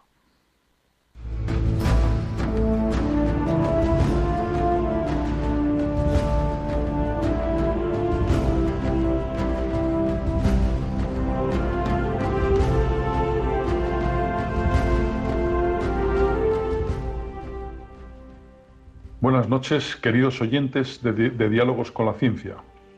Soy José Díaz Iraola, amigo y compañero de armas de Javier Ángel, nuestro querido presentador y responsable del programa. Mi, profesión es ingeniero naval y actualmente resido en Lisboa, puesto que trabajo para la Unión Europea. Hoy colaboro con Diálogos de la Ciencia para dar difusión a un artículo publicado en el diario mexicano Reforma el pasado día 16 de octubre. El artículo se titula España pide perdón y fue escrito por el senador Martínez Cázares, senador mexicano, en respuesta a la demanda del presidente de México, Andrés Manuel López Obrador, de que España pidiera perdón por la conquista de América. Como es lógico, en dicho artículo se hace mención al territorio de Nueva España, al virreinato de Nueva España, y por ello quiero recordar que en el momento de máxima extensión, los territorios españoles en Norteamérica englobaban, además del actual México, a los siguientes estados del actual USA, Estados Unidos de América. California, Nevada, Colorado, Utah, Nuevo México, Arizona, Texas, Obregón, Washington, Florida así como partes de Idaho, Montana, Wyoming, Kansas, Oklahoma, Luisiana y Alaska. Asimismo, la parte suroeste de la Columbia Británica, del actual Canadá, también fue parte del territorio de Nueva España. Y sin más preámbulos, les leo el artículo. España pide perdón. Que nos pidan perdón los frailes españoles franciscanos fundadores del Colegio de la Santa Cruz de Tlatelolco, donde Bernardino de Sahagún enseñó en náhuatl y escribió, escribió, la historia general de las cosas de Nueva España para, para gloria del México antiguo. Que nos pida perdón Alonso de la Vera Cruz por haber fundado la primera universidad y trasladado la primera biblioteca a América. Que nos pida perdón Vasco de Quiroga por defender a los indígenas de Michoacán, edificar hospitales para curar su dolor y fundar el Colegio de San Nicolás, cuna de la independencia. Que nos pida perdón Hernán Cortés por aliarse con Xico Tencalt a Jayacatzin, jefe chacalteca, y tomar Tenochtitlán. Que nos pidan perdón el arzobispo Alonso de Montúfar y el virrey Luis de Velasco, por combatir la esclavitud de los indígenas. Que nos pida perdón el andaluz Gonzalo Guerrero, el renegado, por enamorarse de la India Zahasil y morir en la defensa de la cultura mayo, maya a manos de los soldados de Pedro de Alvarado. Que nos pida perdón Antón de Montesinos, por convertir a Bartolomé de las Casas en defensor de los indios de Chiapas. Que nos pida perdón Andrés de Urdaneta, por, unir en barco el trayecto Acapulco-Manila-Acapulco, que durante más de dos siglos usó la nao de China para comerciar con Oriente. Que nos pida perdón Antonio de Mendoza por someter a juicio a Nuño de Guzmán por corrupción y maltrato a los pueblos originarios. Que nos pidan perdón los primeros jesuitas que desde el siglo XVI, al mando de Pedro Sánchez, antes de la fundación de la Universidad de Harvard, fundaron colegios en Ciudad de México, Pátzcuaro, Oaxaca, Puebla, Morelia, Zacatecas y Guadalajara. Que nos pida perdón el monje Antonio de San Miguel por inculcar la rebeldía al cura José María Morelos. Que nos pida perdón Francisco Javier Palavicino Villarasa, perseguido por la Inquisición por el delito de elogiar y defender la obra de Sor Juana Inés de la Cruz. Que nos pidan perdón también los novohispanos José Mariano Beristain, Juan José de Guiara y Eguren y Francisco Javier Clavijero, por construir con sus obras el México criollo y desmontar los prejuicios contra el nuevo mundo. Que nos pida perdón San Junípero Serra, por haber recorrido la Sierra Gorda queretana y todo el desierto mexicano, para dejar en San Francisco, California, un testimonio de la grandeza mexicana. Que nos pida perdón Francisco Javier Mina por entregar su vida a la edad de 28 años en la Guerra de Independencia. Que nos pida perdón José Gaos, transterrado por traer a México a Ortega y Gasset y a Xavier Zubiri. Que nos pida perdón Manuel Azaña, refugiado y muerto en territorio diplomático mexicano. Que nos pida perdón Alfonso Reyes por haber utilizado la lengua de Cervantes como nadie en el siglo XX y por transformar una casa de España en el Colegio de México. Que nos pida perdón José Vasconcelos por creer en el espíritu mestizo de la raza cósmica. Que nos pida perdón Lázaro Cárdenas por tejer un lazo inmortal con España al cobijar a los niños de Morelia. Que nos pida perdón León Felipe por su poema Vencidos. Que nos pida perdón Tomás Pérez Viejo por conocer como pocos la relación México-España. Que nos pidan perdón Octavio Paz, Carlos Fuentes, Sergio Pitol, José Emilio Pacheco, Elena Poniatowska y Fernando del Paso por recibir el premio Cervantes de manos de una monarquía española. Que nos pida perdón Agustín Lara por delatar con un chotis que en México se piensa mucho en Madrid. Que nos pida perdón Don Quijote de la Mancha por haber cabalgado de aquel lado del Océano Atlántico y afirmar que por el honor y la libertad se puede y debe aventurar la vida. Los españoles que aventuraron su vida por México deben pedir perdón y los mexicanos que amamos a España no tenemos perdón de Dios. Escrito por Germán Martínez Cázares, senador mexicano del partido Morena. Ha sido un verdadero placer compartir este artículo con vosotros y espero que nos ayude a reflexionar y a buscar la verdad. Os mando desde Lisboa un fuerte abrazo a todos y en especial para ti, Javier Ángel. Adiós.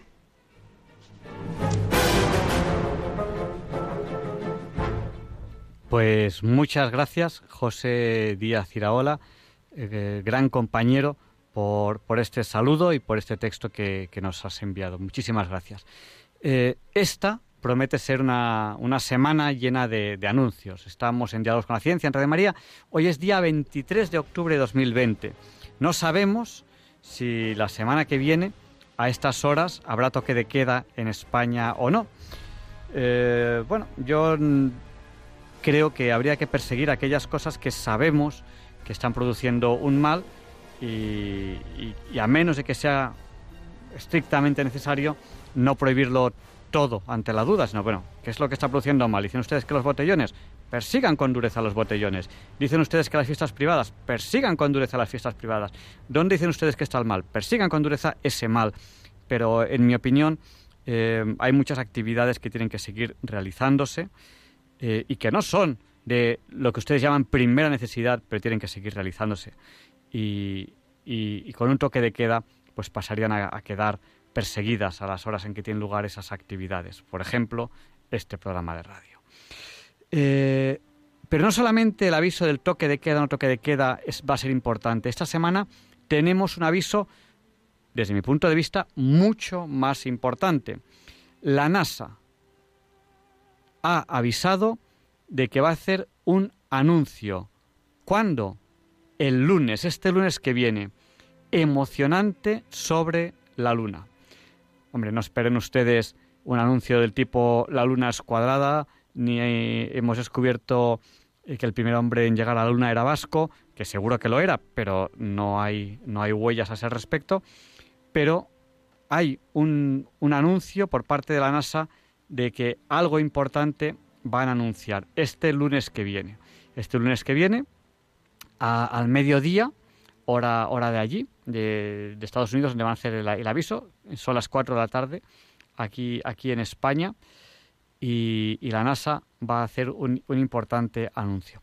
Yo creo que, merece la pena que estemos pendientes y, si, Dios quiere, si Radio María quiere, pues podemos comentar este anuncio, que ahora mismo no sabemos cuál es, no sabemos cuál es, pero según palabras de la NASA es nuevo y emocionante descubrimiento sobre la Luna. Y, ojalá la semana que viene podamos comentarlo. Bueno, y a continuación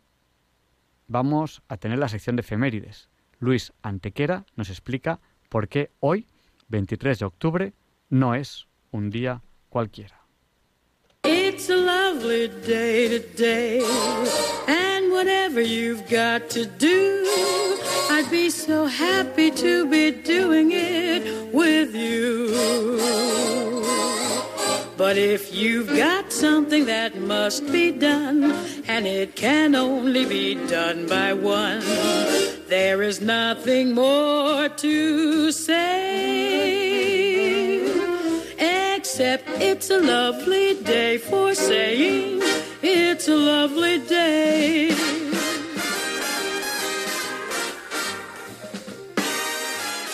No, Javier Ángel, no directos compañeros de Diálogos con la Ciencia, no, queridísimos oyentes de Radio María.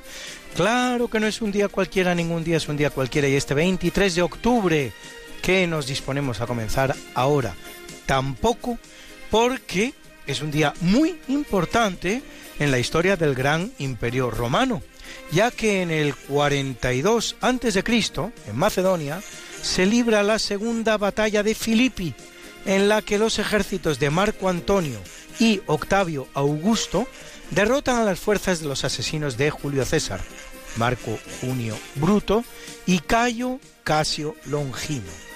Y en 425, Valentiniano III hijo de Constancio III, de seis años de edad, es investido emperador de Occidente. Curiosamente, y a pesar de que el imperio vive sus horas bajas, completamente dividido y a merced de los bárbaros, Valentiniano va a tener un largo reinado de más de 30 años, uno de los más largos, si no el más largo, de la historia de Roma. Su muerte en 455 marca el final de la dinastía teodosiana. Faltan solo 21 años para la definitiva caída del Imperio Romano en 476.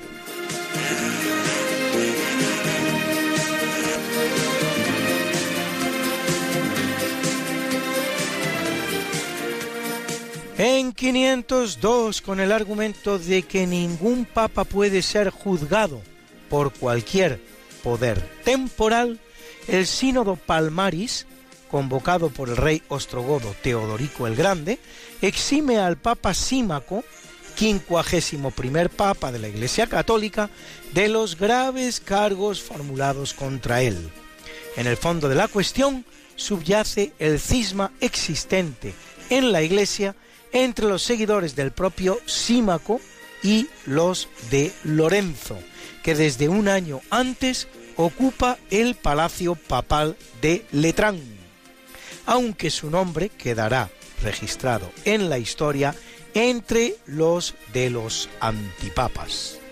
Símaco, por su parte, liberará a todos los esclavos de la Iglesia, iniciará las obras de los palacios vaticanos y no sólo será reconocido como papa, sino también como santo, San Símaco.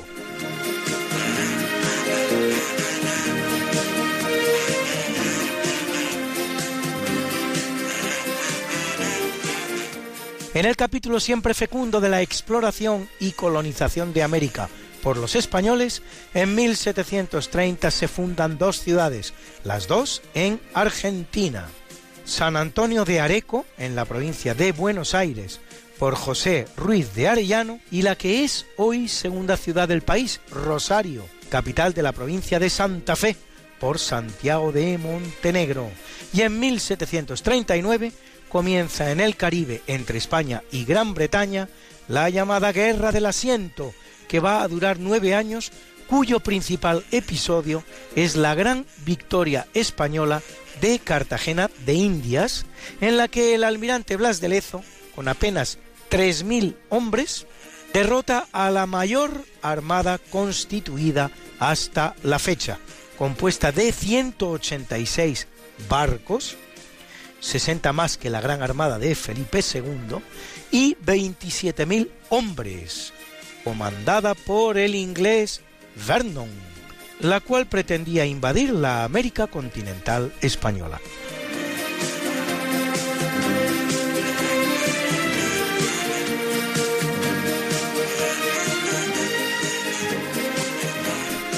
Y es una fecha crucial en el desarrollo de la Segunda Guerra Mundial, pues en 1940 Hace hoy, por lo tanto, 80 redondos años, tiene lugar en Endaya el encuentro entre Adolf Hitler y Francisco Franco, en el que el primero intentará imponer al segundo, sin conseguirlo, la entrada de España en la Segunda Guerra Mundial. España será junto con Portugal, que lo consigue precisamente gracias a España, Suiza y Vaticano, el único país europeo que no entrará en una contienda que va a dejar 50 millones de muertos. Para asistir a Endaya, Franco nombra un triunvirato presidido por el general Bigón, que debería tomar el gobierno de la nación si él no retornara. Era la primera vez que Hitler y Franco se veían y ya no volverían a hacerlo nunca más. Y justo un año después, en 1941, el mariscal soviético Georgi Zhukov toma el mando del ejército rojo y consigue detener el avance del ejército nazi en Rusia. Es por lo tanto una es por lo tanto una fecha aciaga en el calendario de Adolf Hitler. Mismo día, por cierto, que en Dalnik, en la Unión Soviética, 19.000 judíos son quemados vivos por tropas rumanas y alemanas al mando del teniente coronel rumano Nicolae Deleanu. Y sin salir de la Segunda Guerra Mundial, en 1942 el ejército británico al mando del mariscal Montgomery comienza en el Alamein, en Egipto, una ofensiva contra los ejércitos del eje y en 1944, mientras en Filipinas comienza la batalla del Golfo Leyte, la batalla naval más grande de la historia entre las flotas norteamericana y japonesa, primera por cierto en la que los japoneses utilizan sus tristemente célebres kamikaze, palabra cuyo significado es viento divino, verdaderas bombas humanas y suicidas, el ejército rojo soviético entra en Hungría alineada hasta ese momento con Alemania.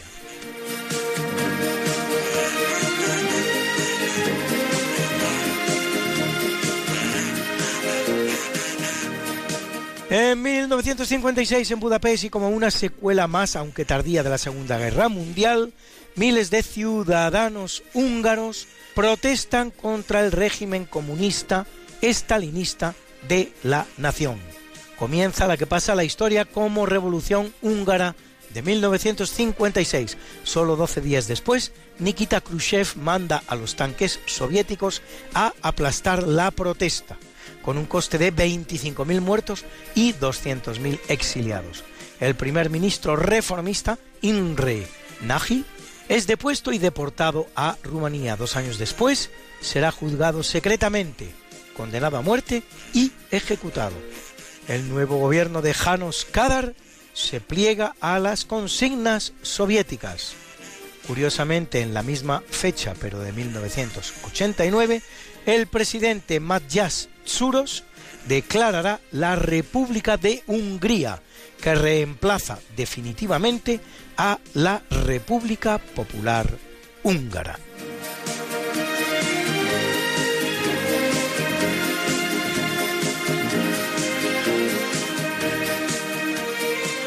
En 1905, en el Hipódromo de Madrid, el Real Madrid Club de Fútbol juega su primer partido internacional contra el Gallia Club de París, con el resultado final de empate a 1. El gol de inauguración internacional madridista lo haría Manuel Prast.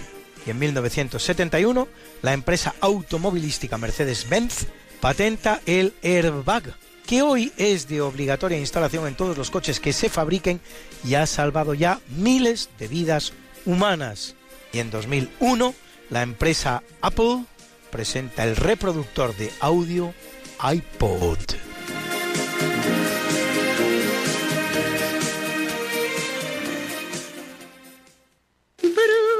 Bruna nació María y está en la cuna, nació de día, tendrá fortuna. Bordará la madre su vestido largo y entrará a la fiesta con un traje blanco. Y será la reina cuando María cumpla 15 años. Te llamaremos Negra María, Negra María que abriste los ojos en carnaval. En el capítulo del natalicio nace en 1491 Íñigo López de Loyola, más conocido como Ignacio de Loyola, soldado español que participa en las tropas del rey católico en la conquista de Pamplona, la cual consuma la unidad de España en 1513 y que después de una azarosa vida militar sufre un proceso vertiginoso de conversión que le lleva a abrazar la vida religiosa y a fundar después una de las más importantes órdenes religiosas de la Iglesia Católica la Compañía de Jesús, más conocidos como los jesuitas, canonizado Ignacio en 1622 por Gregorio XV.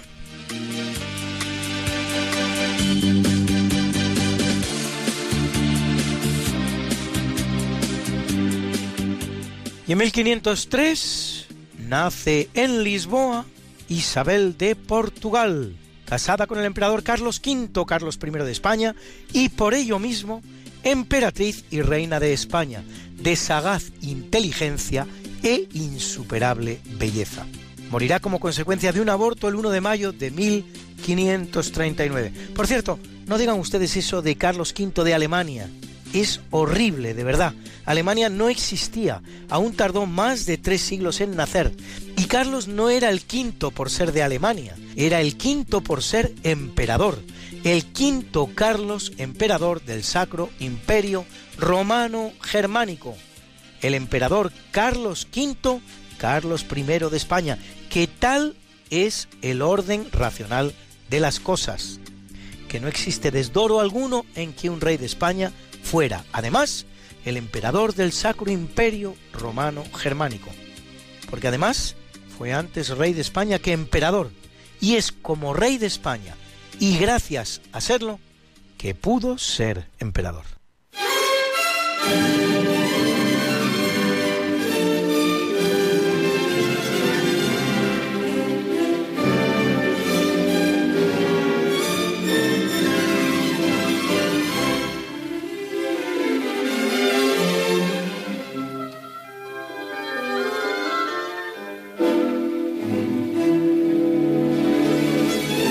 En 1801 nace Albert Lortzing, compositor alemán cuya obra se centra en el Singspiel alemán, opereta comparable si se quiere a la zarzuela española, entre los que destacan algunos como Der Wildschutz, el cazador del bosque, y Zar und Zimmermann, zar y carpintero. Lo que escuchan ustedes es la obertura de otra de sus obras, Regina.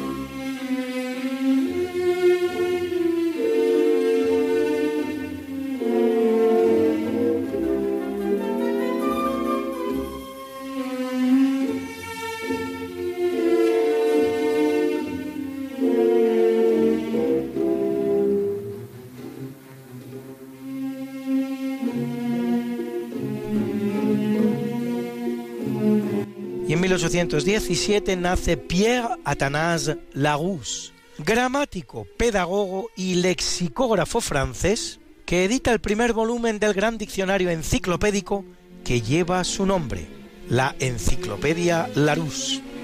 Y en 1822 Gustav Spürer, astrónomo alemán especializado en el estudio de las manchas solares, así llamadas aquellas regiones del Sol con una temperatura más baja que sus alrededores y una intensa actividad magnética. Una sola mancha solar puede llegar a medir hasta 12.000 kilómetros, es decir, casi el diámetro de la Tierra. Y en 1837 el húngaro Moritz Kaposi, gran dermatólogo que descubre el tumor de piel que lleva su nombre, sarcoma de Kaposi.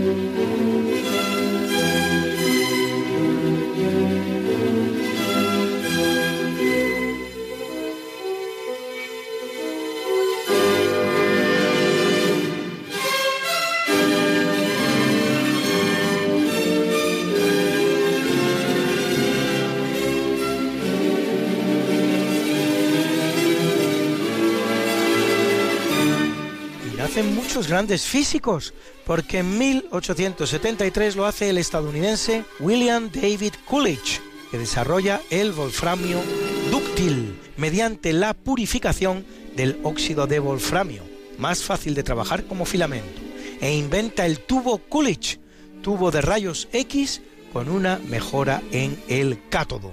Y en 1875 lo hace el también estadounidense Gilbert Newton Lewis, que idea los llamados diagramas de punto o estructura de Lewis y el concepto de enlace covalente, el que se produce entre dos átomos cuando se unen para alcanzar el octeto estable y que comparten electrones del último nivel.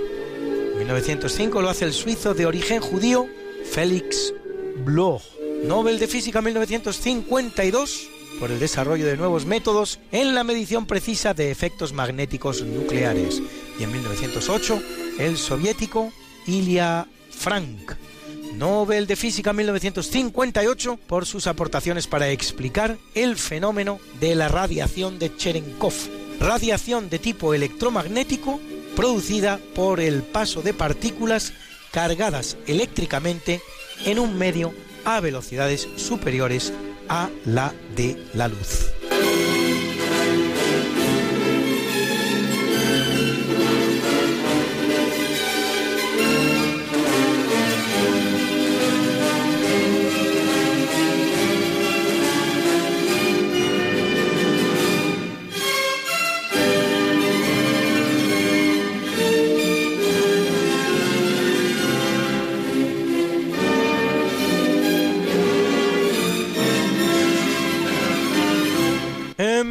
1920 nace Tetsuya Teodore Fujita, investigador de las tormentas, que desarrolla la escala de Fujita para describir la intensidad de un tornado.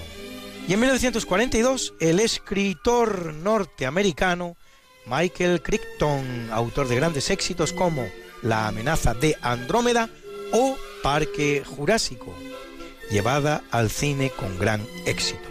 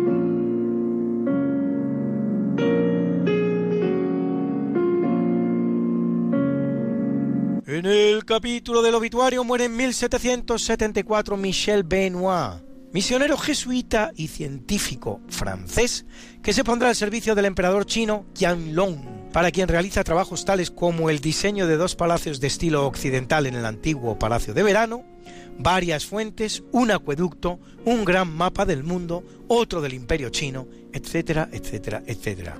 Y en 1872 el escritor francés Théophile Gautier, poeta y novelista, fundador del parnasianismo y autor de obras como La muerte enamorada o Viaje a España.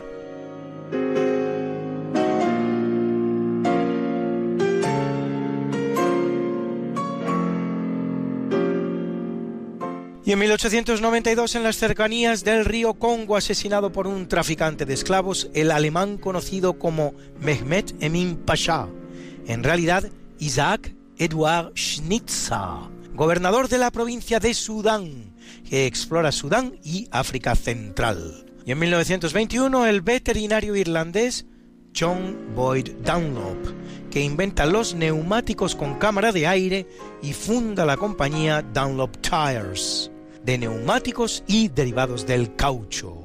Y en 1939 Saint Gray, escritor estadounidense célebre por el centenar de novelas que escribe sobre el lejano oeste, entre las cuales Los jinetes de la pradera roja o El caballo salvaje, y uno de los grandes valedores de la doctrina del destino manifiesto, con la que la historiografía norteamericana intenta justificar los desmanes y excesos de la conquista de los territorios del oeste norteamericano, con el práctico exterminio de la población indígena. Al respecto, no está de más señalar que esos territorios del oeste norteamericano, todos ellos millones de kilómetros cuadrados, habían sido ya colonizados, civilizados y cristianizados por los misioneros españoles, hasta el punto de que muchos de esos indios hablaban español y eran católicos, como es el caso concretamente del famoso Jerónimo.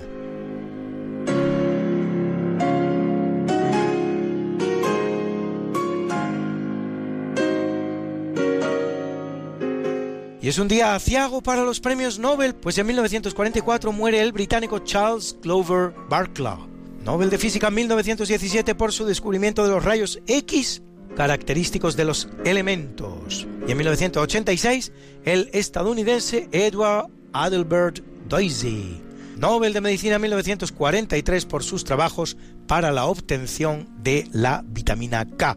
Y en 2011 el también estadounidense Herbert Aaron Hauptmann, Nobel de Química 1985, por sus descubrimientos para el desarrollo de métodos directos para determinar estructuras cristalinas.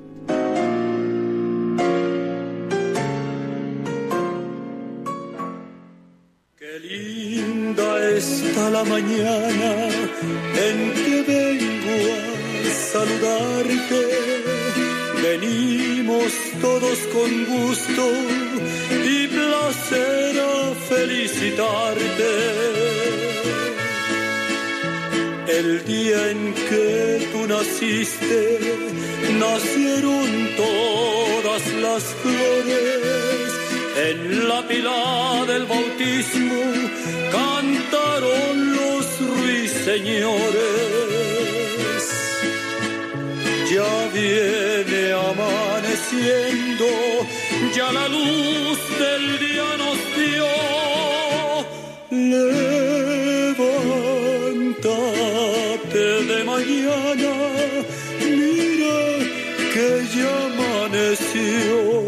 felicitamos hoy a Edson Arantes do Nascimento, más conocido como Pelé, apodado Urré, el rey, y considerado el mejor futbolista de todos los tiempos, con permiso, claro está, de don Alfredo Di Stefano, de Beckenbauer, de Cruyff, de Messi o de Ronaldo, que es mucho permiso, ¿no les parece a ustedes? Gana Pelé tres copas del mundo en los años 1958, 1962 y 1970 y cumple 80 redondos años. Y a otro gran futbolista, el español Álvaro Morata, ganador de dos ligas españolas, una Copa del Rey, dos Copas de Italia, una Champions, una Intercontinental, dos Eurocopas y suma y sigue. ¿Qué más quieres, chaval? Y todo esto con apenas 28 añitos. Y a la guapa Ireland Baldwin, hija de Alec Baldwin y de Kim Basinger, preciosa actriz y modelo, con esos padres que podía esperarse, que cumple hoy 25 preciosos añitos.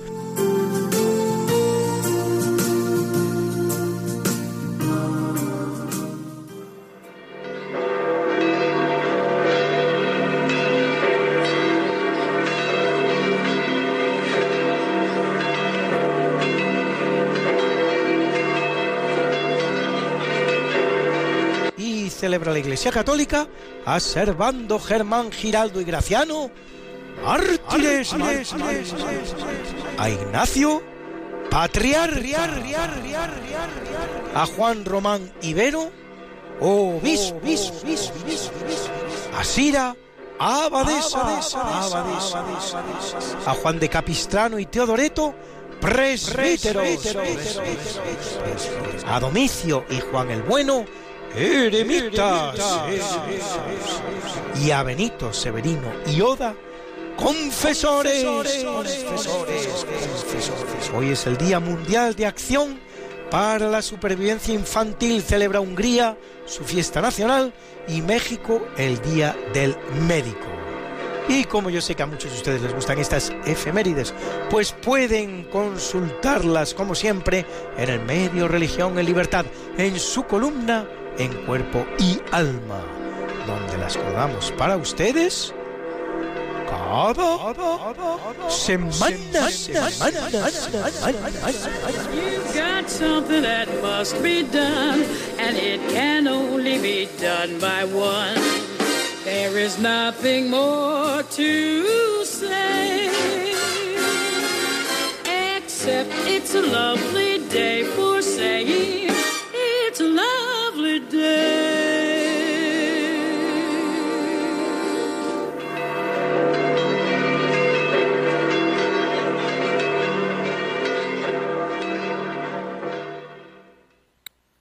queda muy poquitos minutos para terminar el programa.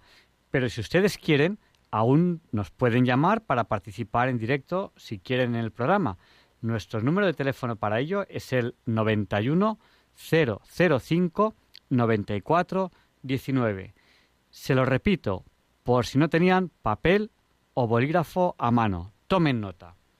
91 005 94 19.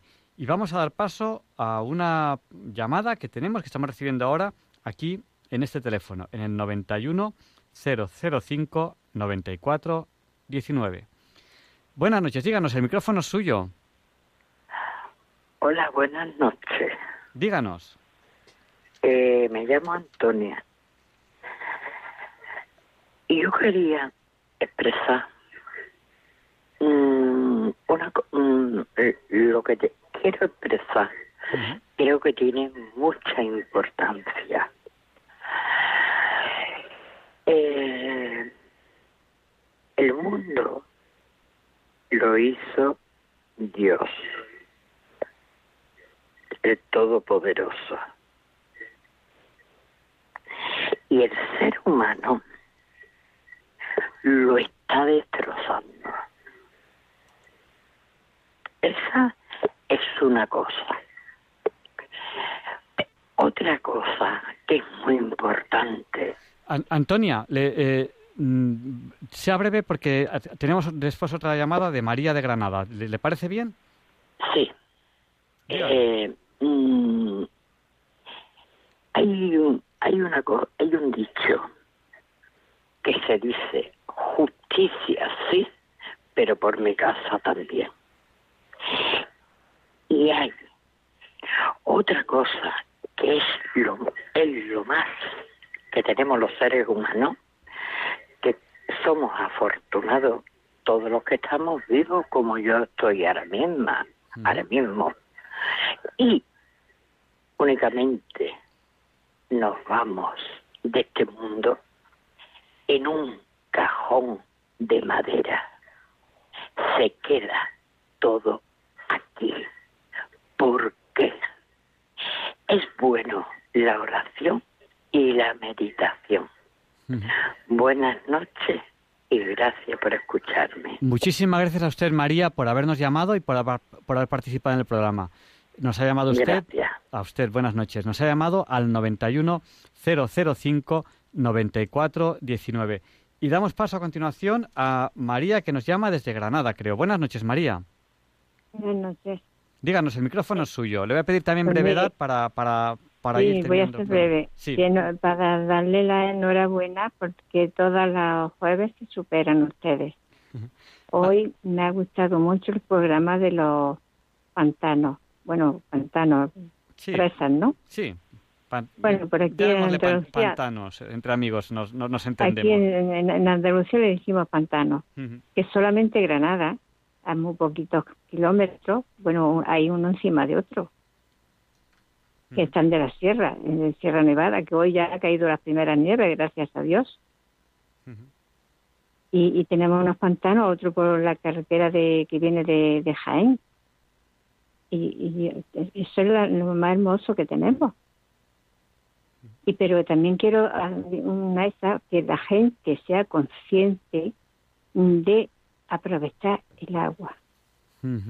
Es muy importante. No la aprovecha no la aprovechan el agua. Y la juventud no aprovecha el agua. No sabe nada más que abrir el grifo. Parece ser que no se va a acabar. Y es una pena que llueve muy poquito. Hoy, gracias a Dios, ha llovido y estamos contentos. María, tenemos, que, tenemos que ir terminando ya el, el, programa. Pero que enhorabuena, enhorabuena que lo oigo. Desde que empezó usted con la hora, Luego quitó usted y se pusieron dos, luego la vuelvo a quitar y pusieron una y la otra vez que está a dos. Sí. es verdad. tenemos, tenemos tantas historias ya, ya a la espalda después de 13 años. Y Verdad, pues yo creo que desde entonces lo, oigo, ¿eh? Yo oigo Radio María las 24 horas. Em, empezamos la noche de lunes a martes, luego pasamos la noche de miércoles a jueves, luego pasamos de jueves a viernes, luego dos horas, luego otra vez una hora y ahora otra vez estamos dos horas. Muchísimas gracias. Y enhorabuena, enhorabuena, porque todas las noches se supera. La sábana santa me encantó. Hacemos lo que podemos. Muchas gracias, María. Buenas noches. Buenas noches. Y tenemos que terminar ya este programa. Se nos va el tiempo de las manos porque la radio es así y es lo que tiene. Y ojalá pidámosle al Señor que podamos hacer muchos más programas en, directo con ustedes, que es como, como nos gusta estar aquí en, en la radio. Y les esperamos la semana que viene, si Dios quiere. No falten. Les dejamos con el Catecismo de la Iglesia Católica, con Monseñor José Ignacio Munilla, con esta pequeña oración que hago yo a veces. Señor, dame una voz como la de Monseñor Munilla y una sabiduría como la suya. Ojalá, ojalá, porque todos nos equivocamos, yo me equivoco mucho. Y, hacemos el programa junto con ustedes lo mejor que podemos. Y, y aquí está Radio María para acogernos y el Señor y María para acompañarnos. Muchísimas gracias. Buenas noches. no nos olviden en sus oraciones porque las necesitamos. Recen por nosotros y recemos unos por los otros, los oyentes de Radio María, porque no hay nada más potente que la oración.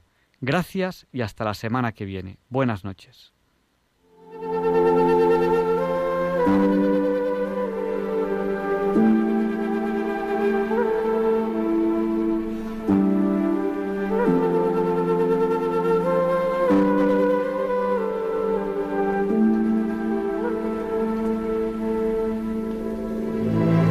Diálogos con la ciencia.